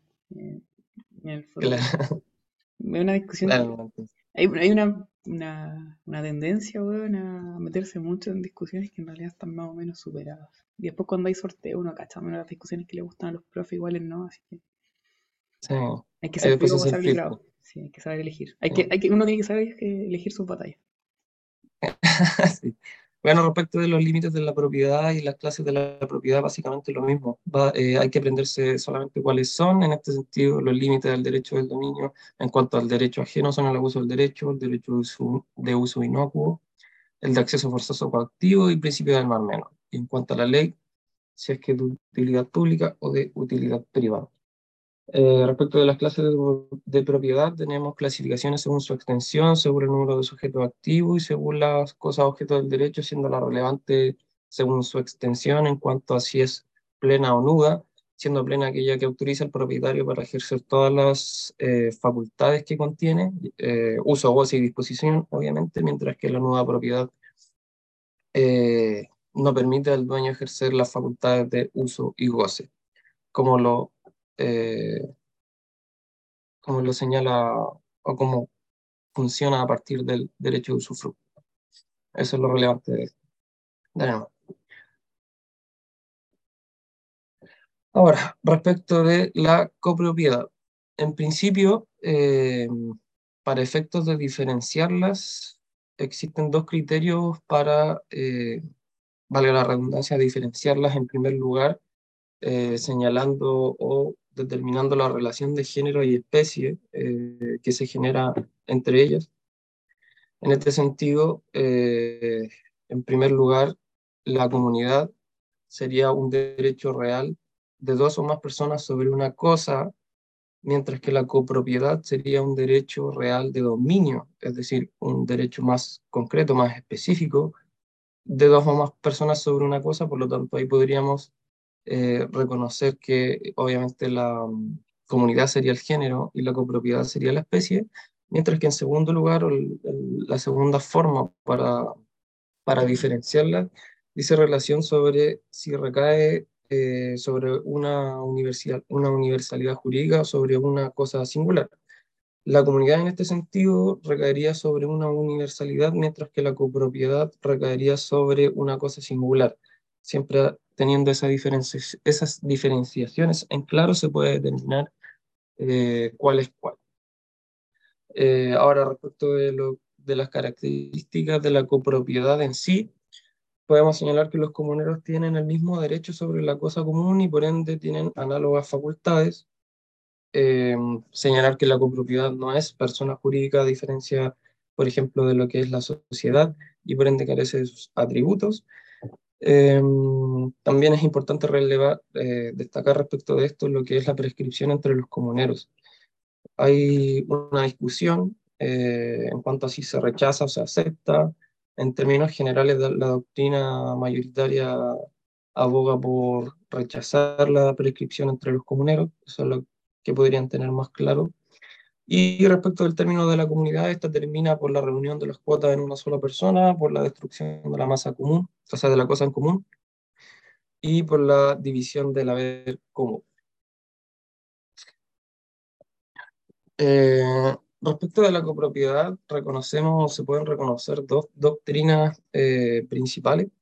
Eh, en primer lugar, la doctrina romana y en segundo, la doctrina germana, la doctrina romana, en primer lugar, es aquella que tiene preferencia eh, del, de un derecho individual por sobre un derecho colectivo y en este sentido la comunidad se ve como una modalidad del dominio, en donde cada comunero tiene una cuota sobre este y esta cuota es ab abstracta. Sobre esta cuota, en este sentido, eh, se puede disponer y se puede hacer lo que la persona dueña de esta quiera. Sin embargo, al tener todos un derecho sobre la totalidad de la cosa, es este derecho sobre la totalidad de la cosa el límite para ejercer eh, el derecho individual que se, que se le permite en cuanto a su cuota. En este sentido se destaca lo que es el derecho a veto, es decir, que para poder realizar cualquier acto sobre una cosa, en su sentido amplio, de una cosa en su total, se requiere la unanimidad de los comuneros. Y por su parte la doctrina germana tiene eh, un sentido más colectivista, en el sentido de que no hay derecho sobre una cuota, sino que todos tienen derecho sobre la cosa, que también se encuentran limitados por los eh, demás comuneros, y en este sentido las decisiones se toman por mayoría. Respecto del caso chileno, que es lo relevante, eh, si bien la doctrina que se adopta es la doctrina romana, la individualista, alguna parte de la doctrina señala que podría ser reconocida como una tercera teoría, como una doctrina romana con alcances.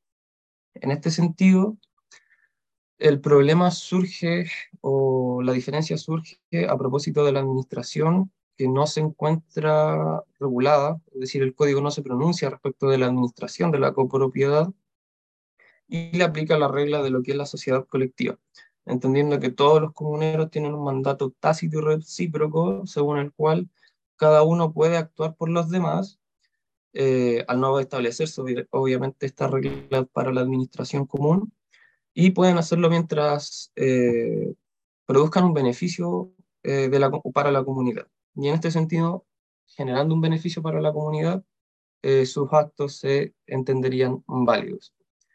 Bueno, y también lo hace respecto de lo que es el hecho de generar o realizar gastos que dan derecho a un reintegro de, de estos gastos. Sí, de hecho hay una norma la, y en el fondo establece ahí, ¿cierto? Eh, que, eh, no sé, pues, en caso de querer hacer innovaciones, alguno de los comuneros va a tener que pedirle permiso en el fondo al resto. Entonces, en cuanto a las reglas de administración, en el fondo, eh, hay ciertas reglas muy particulares que no se rigen completamente por la doctrina romana, como dijo el, el Pancho. Ahora, estas cosas igual, eh, solamente para saber el alcance, la comunidad, ¿cierto? Es vista en, el Código Civil como un cuasi contrato, entonces estuve igual como en ese apartado de la materia.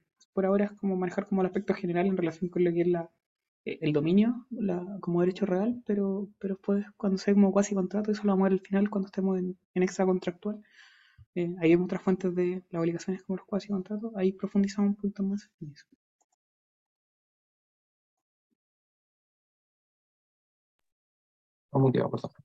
Eh, respecto de la protección de la propiedad, lo básico también, como ya se mencionó a nivel constitucional, a propósito del 19 número 24, y su resguardo con la acción de protección y, de manera legal, al menos en un sentido penal, se establece lo que es la legítima defensa y la regulación de los delitos contra la propiedad, respecto del derecho privado em, de manera directa, como por ejemplo a través de la acción reivindicatoria, a propósito de la acción publiciana en cuanto a una forma indirecta de protección y también se reconocen las acciones personales.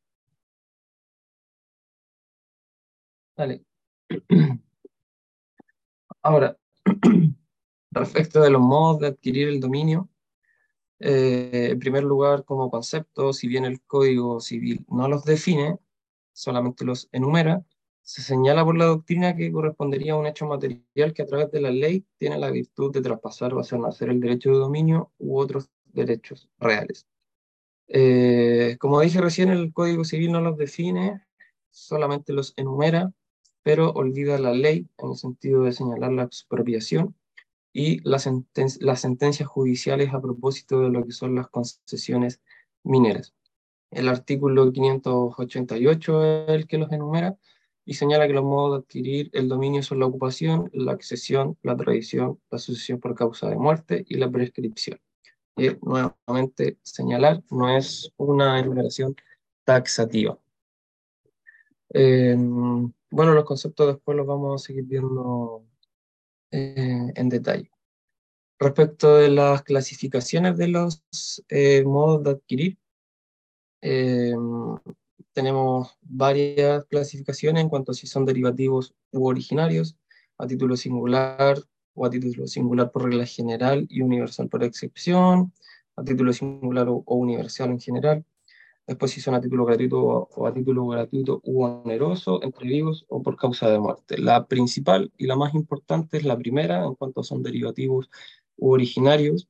Reconocemos dentro de cada uno la tradición y la sucesión por causa de mu- muerte respecto de los derivativos y la prescripción adquisitiva, la accesión y la ocupación respecto de los originarios.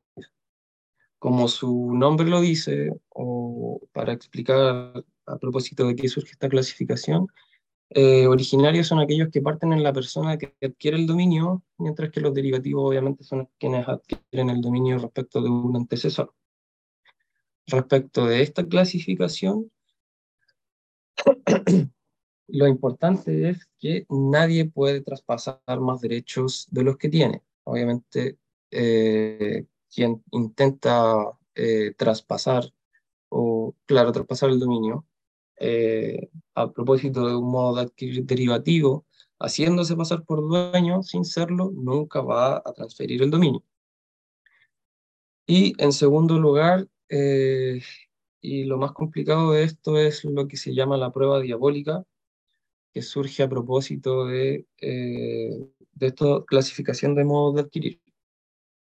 La pregunta que tenemos que hacernos en este sentido es, ¿cómo se prueba el dominio?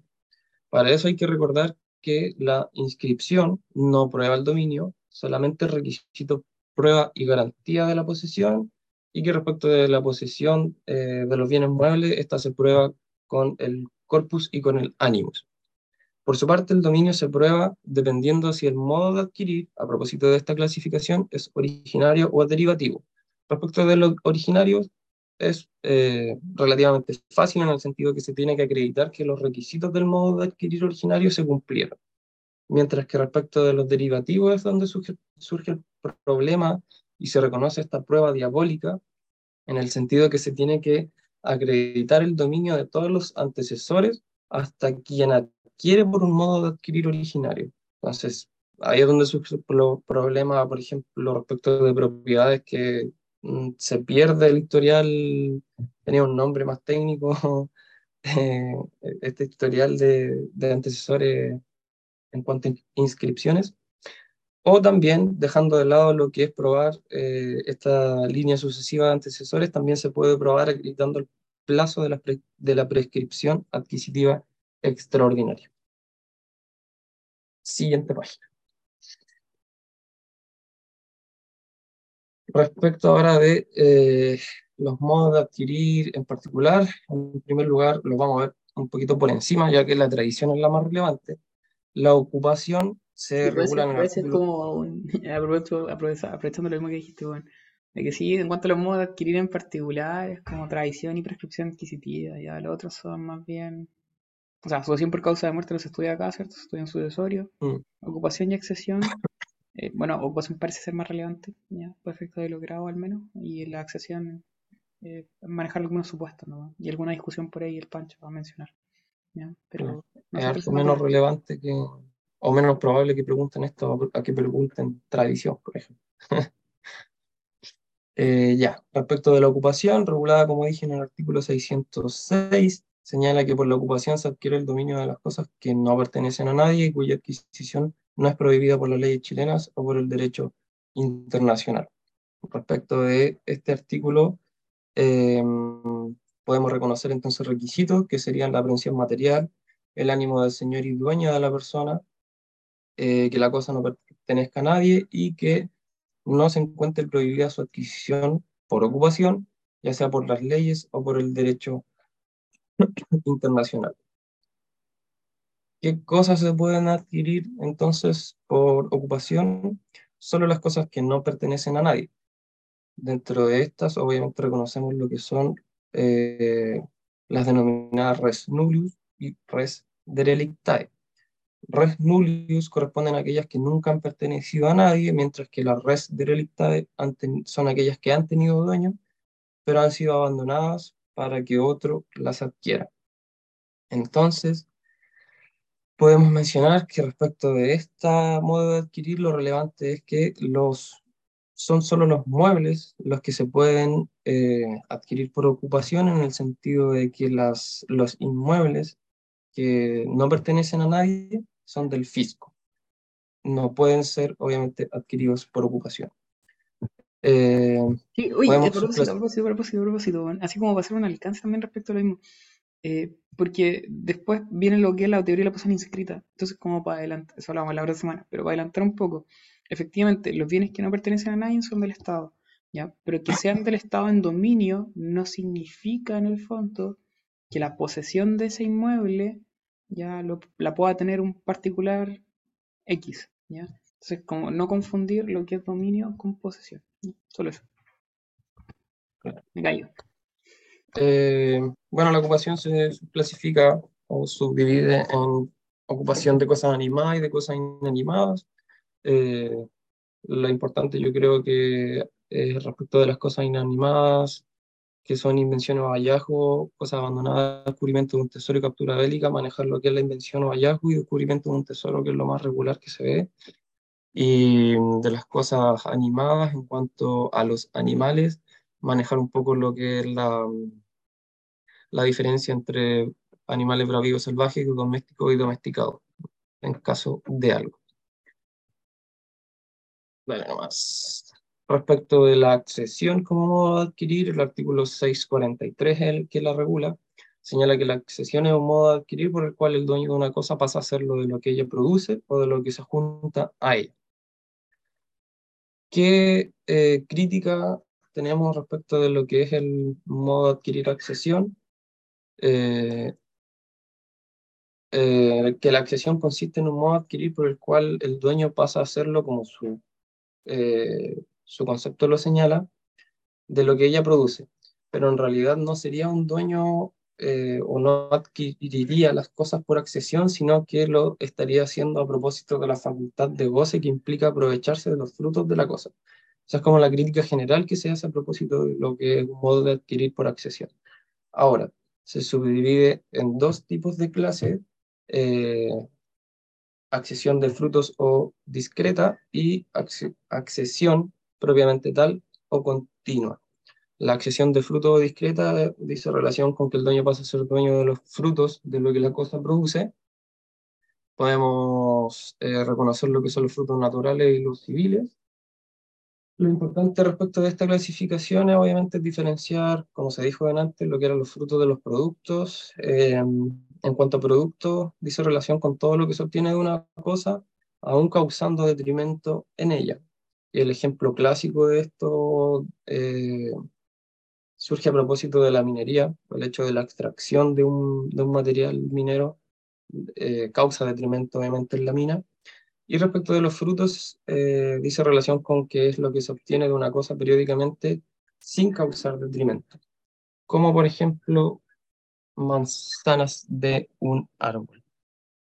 Eh, y en segundo lugar, respecto de la accesión propiamente tal o continua, que es aquella en la que el dueño pasa a ser dueño de lo que se une a la cosa, reconocemos la de inmueble a inmueble o natural, la de mueble a inmueble o industrial y la de mueble a mueble.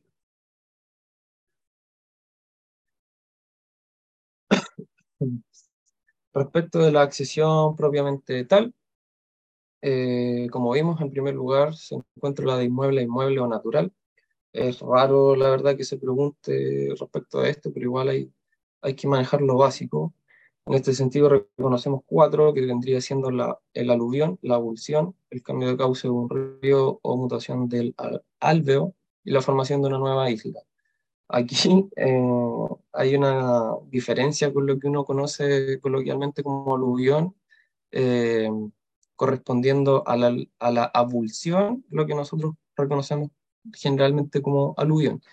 El aluvión en este sentido, para efectos del Código Civil, es un aumento que recibe la ribera de un río o lago por el lento e imperceptible retiro de las aguas. Eh, en este sentido, bueno, lo importante a propósito de esta clasificación es reconocer quién se hace dueño de, de, de estos eh, pedazos de tierra que, ya sea se descubren o se mueven. Y respecto del aluvión, las tierras son adquiridas por los propietarios de los predios ribereños. En cambio, la abulsión, en su parte, en cambio, es un desplazamiento de tierra y el propietario del terreno que se desplaza es quien conserva el dominio de este sobre un año, o sea, por un año, perdón, aunque la doctrina señala que serían dos años, porque el Código Civil dice años subsiguientes, si no me equivoco.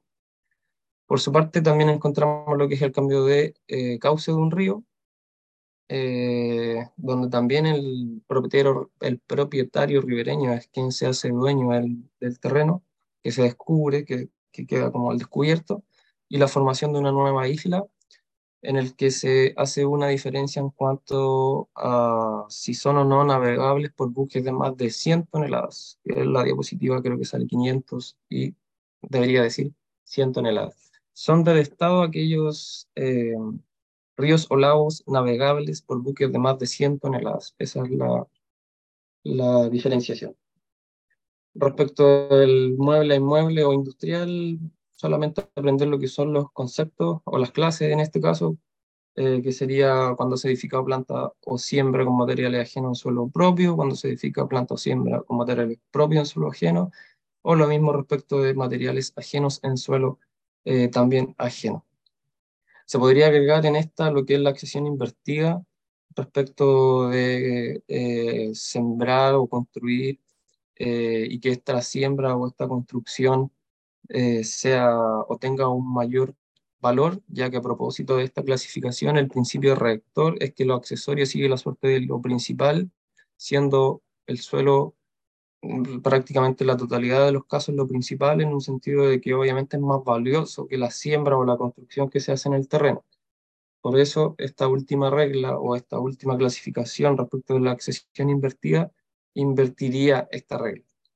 Y por último, de mueble a mueble, eh, tenemos que, eh, en primer lugar, existe lo que es llamada la adjunción, que dice relación con que dos cosas muebles se unen, pero mantienen su individualidad, pudiendo separarse.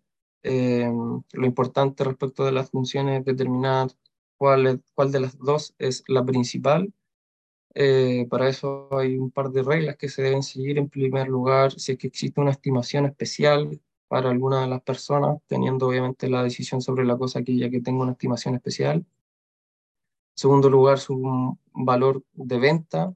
En tercer lugar, si es para uso ornato o complemento. Después, si es que es eh, más grande una que la otra. Y si es que no hay eh, forma de, como de definirlo con estas reglas, simplemente se establece una comunidad respecto de la cosa. Eh, luego tenemos lo que es la especificación, que dice relación con que un tercero transforma un objeto en otro, y lo importante respecto a esto es que eh, quien es dueño de la materia con la que un tercero realiza esta otra cosa o transforma esta cosa, eh, es quien tiene como el derecho de, realizar lo que con la cosa quiera. Y para el especificante, que sería quien realiza esta cosa, aplica una indemnización, con excepción a que esta nueva cosa tenga un valor mucho más alto, donde es, es el especificante quien tendrá el derecho sobre la cosa creada. Y por último, la mezcla, que es una, como su nombre lo dice, una mezcla de materias áridas o líquidas, dice el Código Civil, que son de distintos dueños y la regla respecto de estas que se forma una comunidad entre ambos dueños, eh, salvo cuando el valor de la materia de uno de los dueños es considerable mayor, considerablemente mayor a la del otro, eh, que en este caso se pueden reclamar las cosas pagando el precio respectivo de las materias al otro. Así que con eso terminamos con los principales modos de adquirir. No vuelvo esto, a ver lo que es tradición. Eh, ya, la tradición es un modo de adquirir, ¿cierto? Es probablemente el más amplio de todos. No, no es probablemente. Es el más amplio de todos los modos de adquirir en el fondo que regula el, código civil y que contempla. Eh, es ¿por, qué? Porque el más amplio en el fondo porque sirve para todo, ¿ya? Eh, puede ser a título gratuito oneroso, puede ser eh, a título singular e incluso a título universal cuando en el fondo lo que se enajena es la herencia. ¿Ya? Es un modo de adquirir entre vivos y a la vez también es derivativo. Eh, y por último es una convención. Y cuando decimos que una convención en el fondo tienen que relacionarlo con lo que hablábamos respecto del pago, porque de hecho el pago en las obligaciones de dar se entiende que es tradición. ¿Por qué? Porque cuando yo pago una deuda, ¿cierto? Estoy transfiriendo la cosa, con la, estoy transfiriendo el dominio de la cosa con la, con la cual estoy pagando. De ahí que tradición se equipare a lo que es pago, y así como el pago es una convención extintiva, bueno, la tradición también, ¿ya? Respecto de, eh, de, de, de, el concepto está en el 670 del Código Civil y tenemos que un modo de adquirir el dominio de las cosas y consiste en la entrega que el dueño hace de ellas a otro, habiendo por una parte la facultad de intención de transferir el dominio y por la otra la capacidad de intención de adquirirle. Ese concepto obviamente de memoria, ¿cierto? No se les puede olvidar o si no, los van a huevear. Respecto de la tradición como un acto jurídico, tenemos que es un acto jurídico bilateral de disposición, ¿ya? y como bien señalamos, ¿cierto? Es una convención, no es un contrato porque incluso puede tener el carácter, ¿cierto?, de convención extintiva si se le mira desde el punto de vista de que eh, va a ser pago en el caso de las obligaciones de dar, para extinguir aquellas obligaciones. Eh, respecto de la importancia, tenemos que, eh, bueno, un poco lo que les decía, ¿cierto? es bastante amplio como modo adquirir incluso permite adquirir todos los derechos, ya sean reales o personales, porque puede haber tradición de derechos personales. ¿Y cómo se hace la tradición de los derechos personales? Con la cesión de los derechos.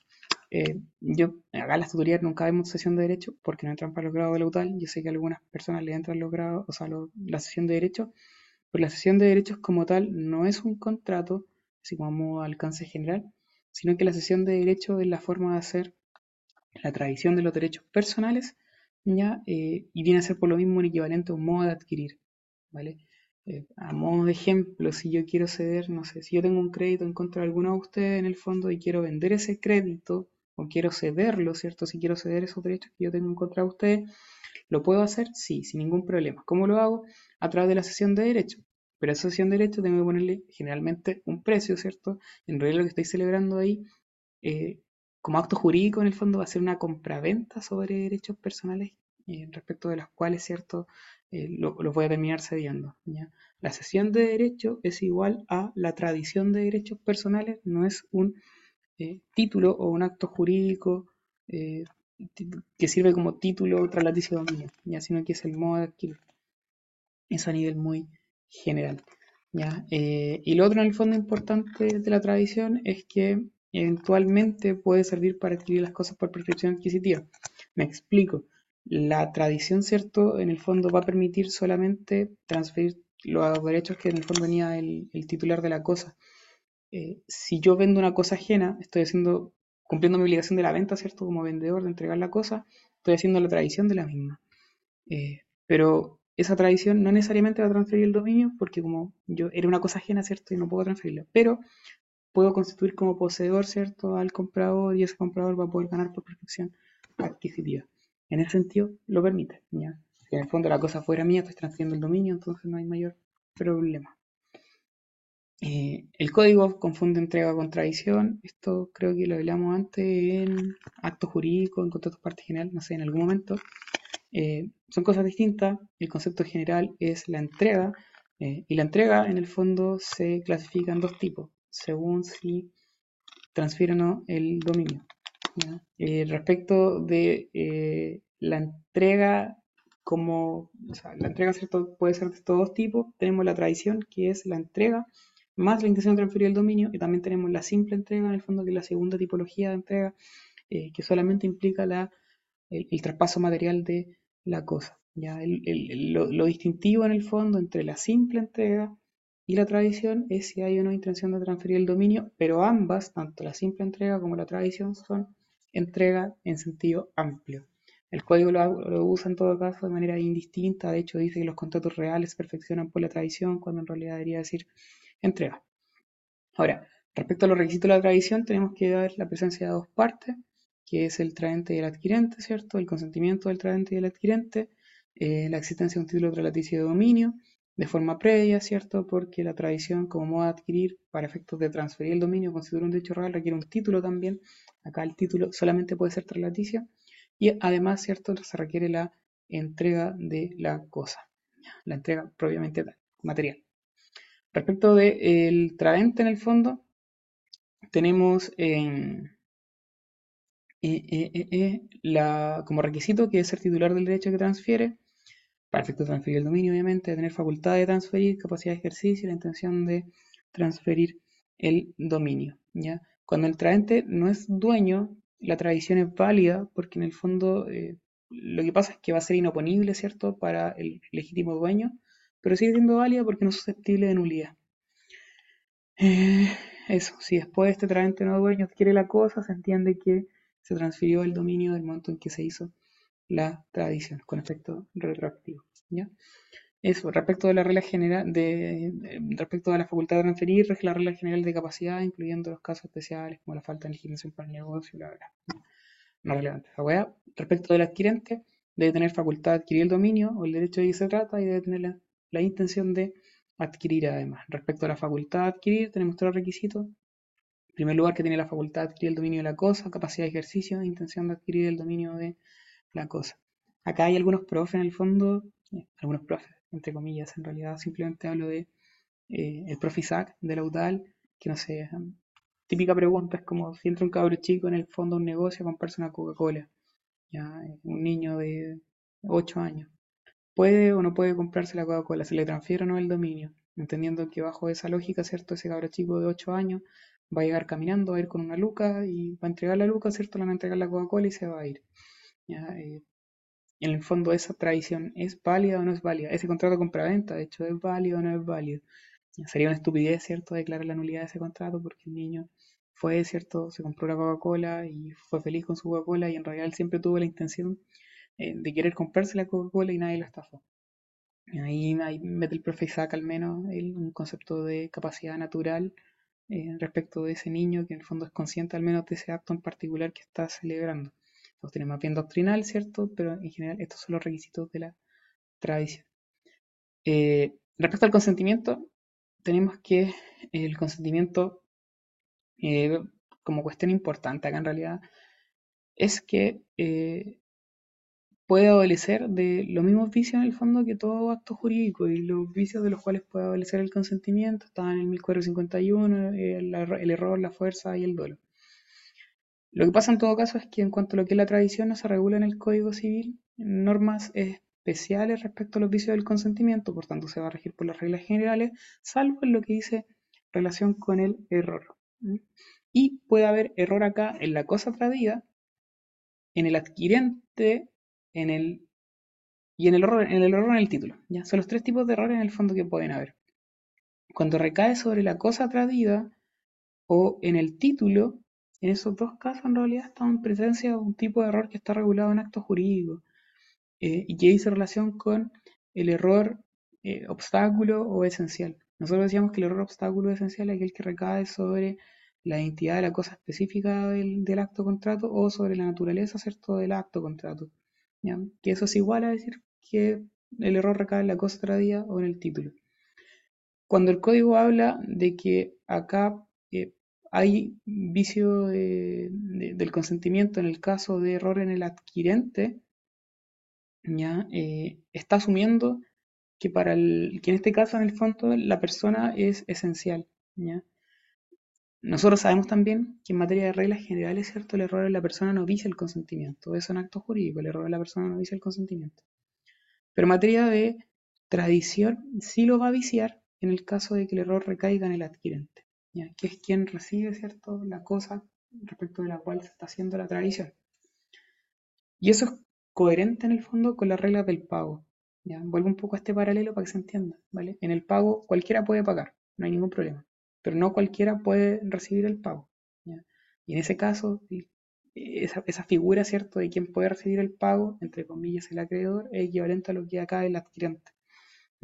Y ahí sí puede haber error. Porque si yo me equivoco, ¿cierto? Cuando estoy haciendo la tradición y se la hago a una persona que no correspondía, no estoy transfiriendo el dominio eh, porque yo nunca quise transferírselo a él, ¿cierto? Y asimismo en las reglas del pago, ¿cierto? Yo no estoy tampoco eximiendo la obligación porque en realidad el que paga mal paga dos veces. Acá un poco lo mismo, ¿vale? Sigue la misma lógica. Respecto al título laticio de dominio, son aquellos que por su naturaleza sirven para transferirlo, aprendes ejemplos, compraventa, permuta, donación, bla, bla, bla. Eh, respecto a los requisitos del título, de ser válido, ¿cierto? En respecto en sí mismo y también respecto a la persona a quien se confiere. Y ahí coloquenles igual, por ejemplo, en el caso del pago. Respecto de la entrega de la cosa, en el fondo, aquí entramos al tipo de distinción en cuanto a que eh, la tradición, hay distintos tipos de, o sea, hay distintas formas de hacer la tradición, ¿cierto? Eh, según si es una entrega real o en el fondo puede ser ficta. Ya tenemos que respecto de las cosas muebles se rige esto por la regla del artículo 684 del Código Civil, que va a ser el estatuto general respecto a la tradición. Respecto de eh, los inmuebles o sobre derechos reales constituidos sobre inmuebles, aplica cierto la disposición del 686. Respecto a la tradición de, créditos personales, que es un poco lo que les decía antes, se hace a través de la cesión de derechos que está regulada en el artículo 1901 y 1908. Métanse en la cabeza que la cesión de derechos es igual a tradición en los derechos personales, no es un contrato distinto. Eh, y por último tenemos la tradición del derecho real de herencia, pero eso se ve en sucesorio. E incluso pueden agregarlo a mano. 685 regula igual la tradición de las cosas, eh, de los frutos, ¿vale? Eh, y si se, dice que en el fondo es de la separación de los mismos. Importante, lo preguntado en algunos grados. Respecto del C86, que implica cierto la forma cómo se hace la tradición respecto a los inmuebles, está en el C86 del Código Civil, eh, se efectúa la tradición del dominio de los bienes raíces por la inscripción en el título, del título en el registro del conservador. Todos los derechos reales que recaigan sobre inmuebles se van a hacer de esta forma la tradición, salvo en el caso de la servidumbre, cuya tradición se hace mediante escritura pública. Eh, respecto de los muebles, ya aprenderse, por favor, el inciso primero del 384. La tradición de una cosa corporal mueble deberá hacerse significando una de las partes a la otra, que le transfiere el dominio y figurando esta transferencia por uno de los medios siguientes. Ese inciso primero constituye el estatuto general para efecto de la tradición y también va a ser aplicable en la tradición de la herencia. Por eso es importante que se lo aprendan en la herencia tiene distintas, o sea, hay, ciertas vicisitudes, hay, hay otras aristas que estudiar, pero ese concepto lo van, a tener que utilizar igual en la tradición de la herencia. El estado que establece el C84, ¿cierto? No es taxativo. Tenemos tradición real o verdadera y la tradición ficta. Respecto de la tradición real o verdadera, tenemos que son los números 1 y 2 del Código Civil. La primera es permitiendo la aprehensión material de la cosa presente y la segunda es mostrando la cosa y esto también es llamado traditio longamano. Respecto a la tradición ficta, tenemos como ejemplo de tradición simbólica, como una subclasificación, la del número 3 y 4. La del número 3 es entregando la llave del granero, almacén, cofre, lugar cualquiera en que esté guardada la cosa mueble. Y la del número 4, ¿cierto? Encargándose el uno de poner la cosa a disposición del otro en el lugar convenido. Por otra parte, como caso también de tradición ficta, tenemos la del número 5, y el numeral 5 contempla dos casos. La primera es la de brevi manus, que es cuando el mero tenedor, en virtud de un título tralaticio de dominio, pasa a ser dueño. Eso en términos más sencillos, porque el código en realidad habla como de un caso, un supuesto en el cual se podría dar. Eh, y obviamente brevi manus, porque yo soy mero tenedor, ¿cierto? Soy arrendatario y compro la casa. En realidad es ficta, ¿cierto? Porque en realidad nunca se me hace ninguna entrega porque yo ya estaba arrendando la casa, estaba viviendo ahí simplemente después me vuelvo dueño. Y la otra es la constitutum eh, ¿vale? Que también está en el, número, el numeral 5 y que es a la inversa de la regla anterior. Es el dueño que pasa a ser un mero tenedor a raíz de un título laticio de dominio. Yo soy dueño de una propiedad, ¿cierto? Eh, y en, eh, o sea, perdón, esta weá en el fondo dice relación con, los bienes muebles. Antes dije casa, ya, pero era para, entenderlo, ¿ya? Yo soy dueño, no sé, de eh, la tasa, ¿ya? y la enajeno, pero me quedo como arrendatario de ella. ¿ya? En ese caso, ¿cierto? Tenemos una un posesorio en el fondo yo me estoy constituyendo como, en ese caso, como mero tenedor, ¿cierto? De, de la tasa y estoy cediendo el dominio. También es ficta porque en realidad nunca se me hizo ninguna entrega, simplemente cambia la calidad del titular. Y eh, respecto a la tradición del derecho de real tenencia, ya esa bueno la ven ahora, sáltenselo si quieren, ya eso es sucesorio, y eso vuelve a estudiar. Respecto al efecto de la tradición, esto es relevante. Si el traente es dueño de la cosa, ¿cierto? Se transfiere el dominio o bien se constituye el derecho real que se buscaba hacer. Cuando hablamos de transferir el dominio, ¿cierto? Hablamos de títulos de relaticio de dominio, como por ejemplo la compraventa, permuta. Pero cuando hablamos de que la tradición sirve también para constituir un derecho real sobre la cosa, nos referimos a ejemplos como el de la hipoteca. Cuando yo quiero constituir una hipoteca, ¿cierto? a favor de un, acreedor, eh, yo le hago un contrato de hipoteca, pero ese contrato de hipoteca también es traslaticio, se entiende que es traslaticio de dominio, ¿cierto? O que debe haber tradición, porque lo que estoy haciendo es constituyendo un derecho real a favor del tercero. Entonces no se queden como solamente con títulos traslativos de dominio es igual a compraventa. No es así, ¿ya? También hay otros títulos traslativos de dominio, eh, no como el dominio de la cosa como tal, sino que el derecho real. Porque puede haber tradición sobre derechos reales constituidos sobre cosas. Ahora, eh, si el traente no es dueño de la cosa, y en tal sentido es poseedor o mero tenedor, los efectos cambian. En ese sentido, la tradición va a ser válida, no es susceptible de nulidad, pero no transfiere el dominio, sino que solamente los derechos que se tengan sobre la cosa. Ahora bien, eh, en esos casos de todas formas se puede constituir al adquirente como poseedor. Si yo a ustedes le vendo una cosa que en el fondo de la cual no soy dueño, no voy a poder transferir el dominio, pero los voy a constituir a ustedes como poseedores y que se cumplen los requisitos de la posesión, esto es el animus más el corpo. Y ustedes pueden tener la calidad de poseedores regulares e irregulares. Y en tal calidad de poseedores e regulares e irregulares van a poder ganar después luego por prescripción adquisitiva, ya sea ordinaria o extraordinaria. Respecto al momento en que se puede pedir la tradición, ya la regla general es que inmediato, ¿cierto? Y eh, lo otro dice relación con que esté sujeto a, alguna condición, plazo, alguna modalidad. Bien, eh, ahora lo que sigue es eh, la prescripción adquisitiva. Vamos a ver simplemente lo, lo inicial en cuanto a posibilidad lo dejamos para la próxima semana. La prescripción está regulada en el 2492 del Código Civil de manera unificada, ¿cierto? Tanto lo que es la prescripción adquisitiva como la extintiva. Eh, sin perjuicio de ello, la extintiva ya la dimos al término de obligaciones. Eh, a la prescripción eh, adquisitiva también se le llama usucapión, dato random, que quizás a nadie le importa, pero puta, falta el profe que lo pregunta así. Eh, su fundamento, ¿cierto?, es la estabilidad y certeza jurídica y esto por sobre en el fondo de lo que es la justicia. Y lo importante es la, eh, la, la- la certidumbre. Hay reglas comunes a toda prescripción que también se dieron en materia de, de- de prescripción extintiva, ya son comunes a toda prescripción porque operan precisamente respecto de la prescripción extintiva como la adquisitiva. Debe ser alegada. Acá en el fondo, respecto de, de que debe ser alegada la adquisitiva, esta solo puede ser alegada por acción. ¿ya? Y esa acción puede ser equivalente a una demanda o una demanda reconvencional. No se alega por excepción. Entonces, ustedes lo demandan de reivindicatoria y ustedes quieren alegar prescripción adquisitiva, no pueden contestar la demanda oponiendo la excepción de prescripción adquisitiva. Lo que tienen que hacer es demandar reconvencionalmente prescripción adquisitiva o si no, van a perder. Distinto es la extintiva, porque la extintiva se podía alegar de las dos formas, tanto como acción o como excepción. Esta, la adquisitiva, solo como acción. Eh, es renunciable, pero solamente una vez que transcurrieron los plazos, no anticipadamente, y opera en favor y, y en contra de todos por igual, y eso se refiere al hecho de que opera también en contra de personas jurídicas de derecho público. Eh, respecto de, eh, por regla general, en el fondo, todas las cosas pueden adquirirse por prescripción, tanto las corporales como incorporales siempre y cuando sean derechos reales, no se pueden adquirir por prescripción en el fondo los derechos personales ni tampoco las servidumbres discontinuas e inaparentes. Los derechos personales no se pueden adquirir por prescripción adquisitiva porque eh, estos se adquieren de otra forma a través de la fuente de las obligaciones, ¿cierto? Y no podemos mezclar ambos estatutos jurídicos que son distintos. Eh, estamos mezclando teoría en el fondo, teoría de los derechos personales con los derechos reales, no se puede.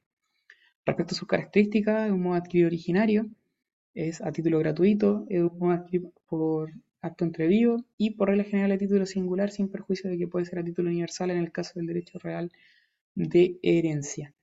Y en cuanto a sus requisitos particulares de la prescripción adquisitiva, ya no los comunes a toda prescripción, sino que particulares, tenemos que la cosa susceptible de adquirirse por prescripción, la posesión de la cosa, el transcurso del tiempo y que la prescripción no se encuentre ni interrumpida ni tampoco suspendida.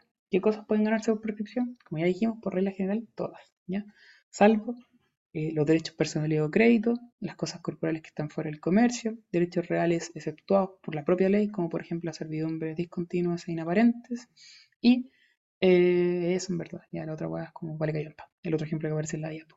Respecto de la posesión de la cosa, es un requisito que hay que analizar con mayor detención, ¿ya? así que lo vamos a dejar eh, pendiente. Y hasta ahí llegamos. ¿ya? Los otros dos requisitos eran el transcurso del tiempo, que hay que distinguir si se trata de una prescripción adquisitiva ordinaria o extraordinaria, ¿cierto? En la ordinaria van a ser dos años para los muebles, cinco para los inmuebles.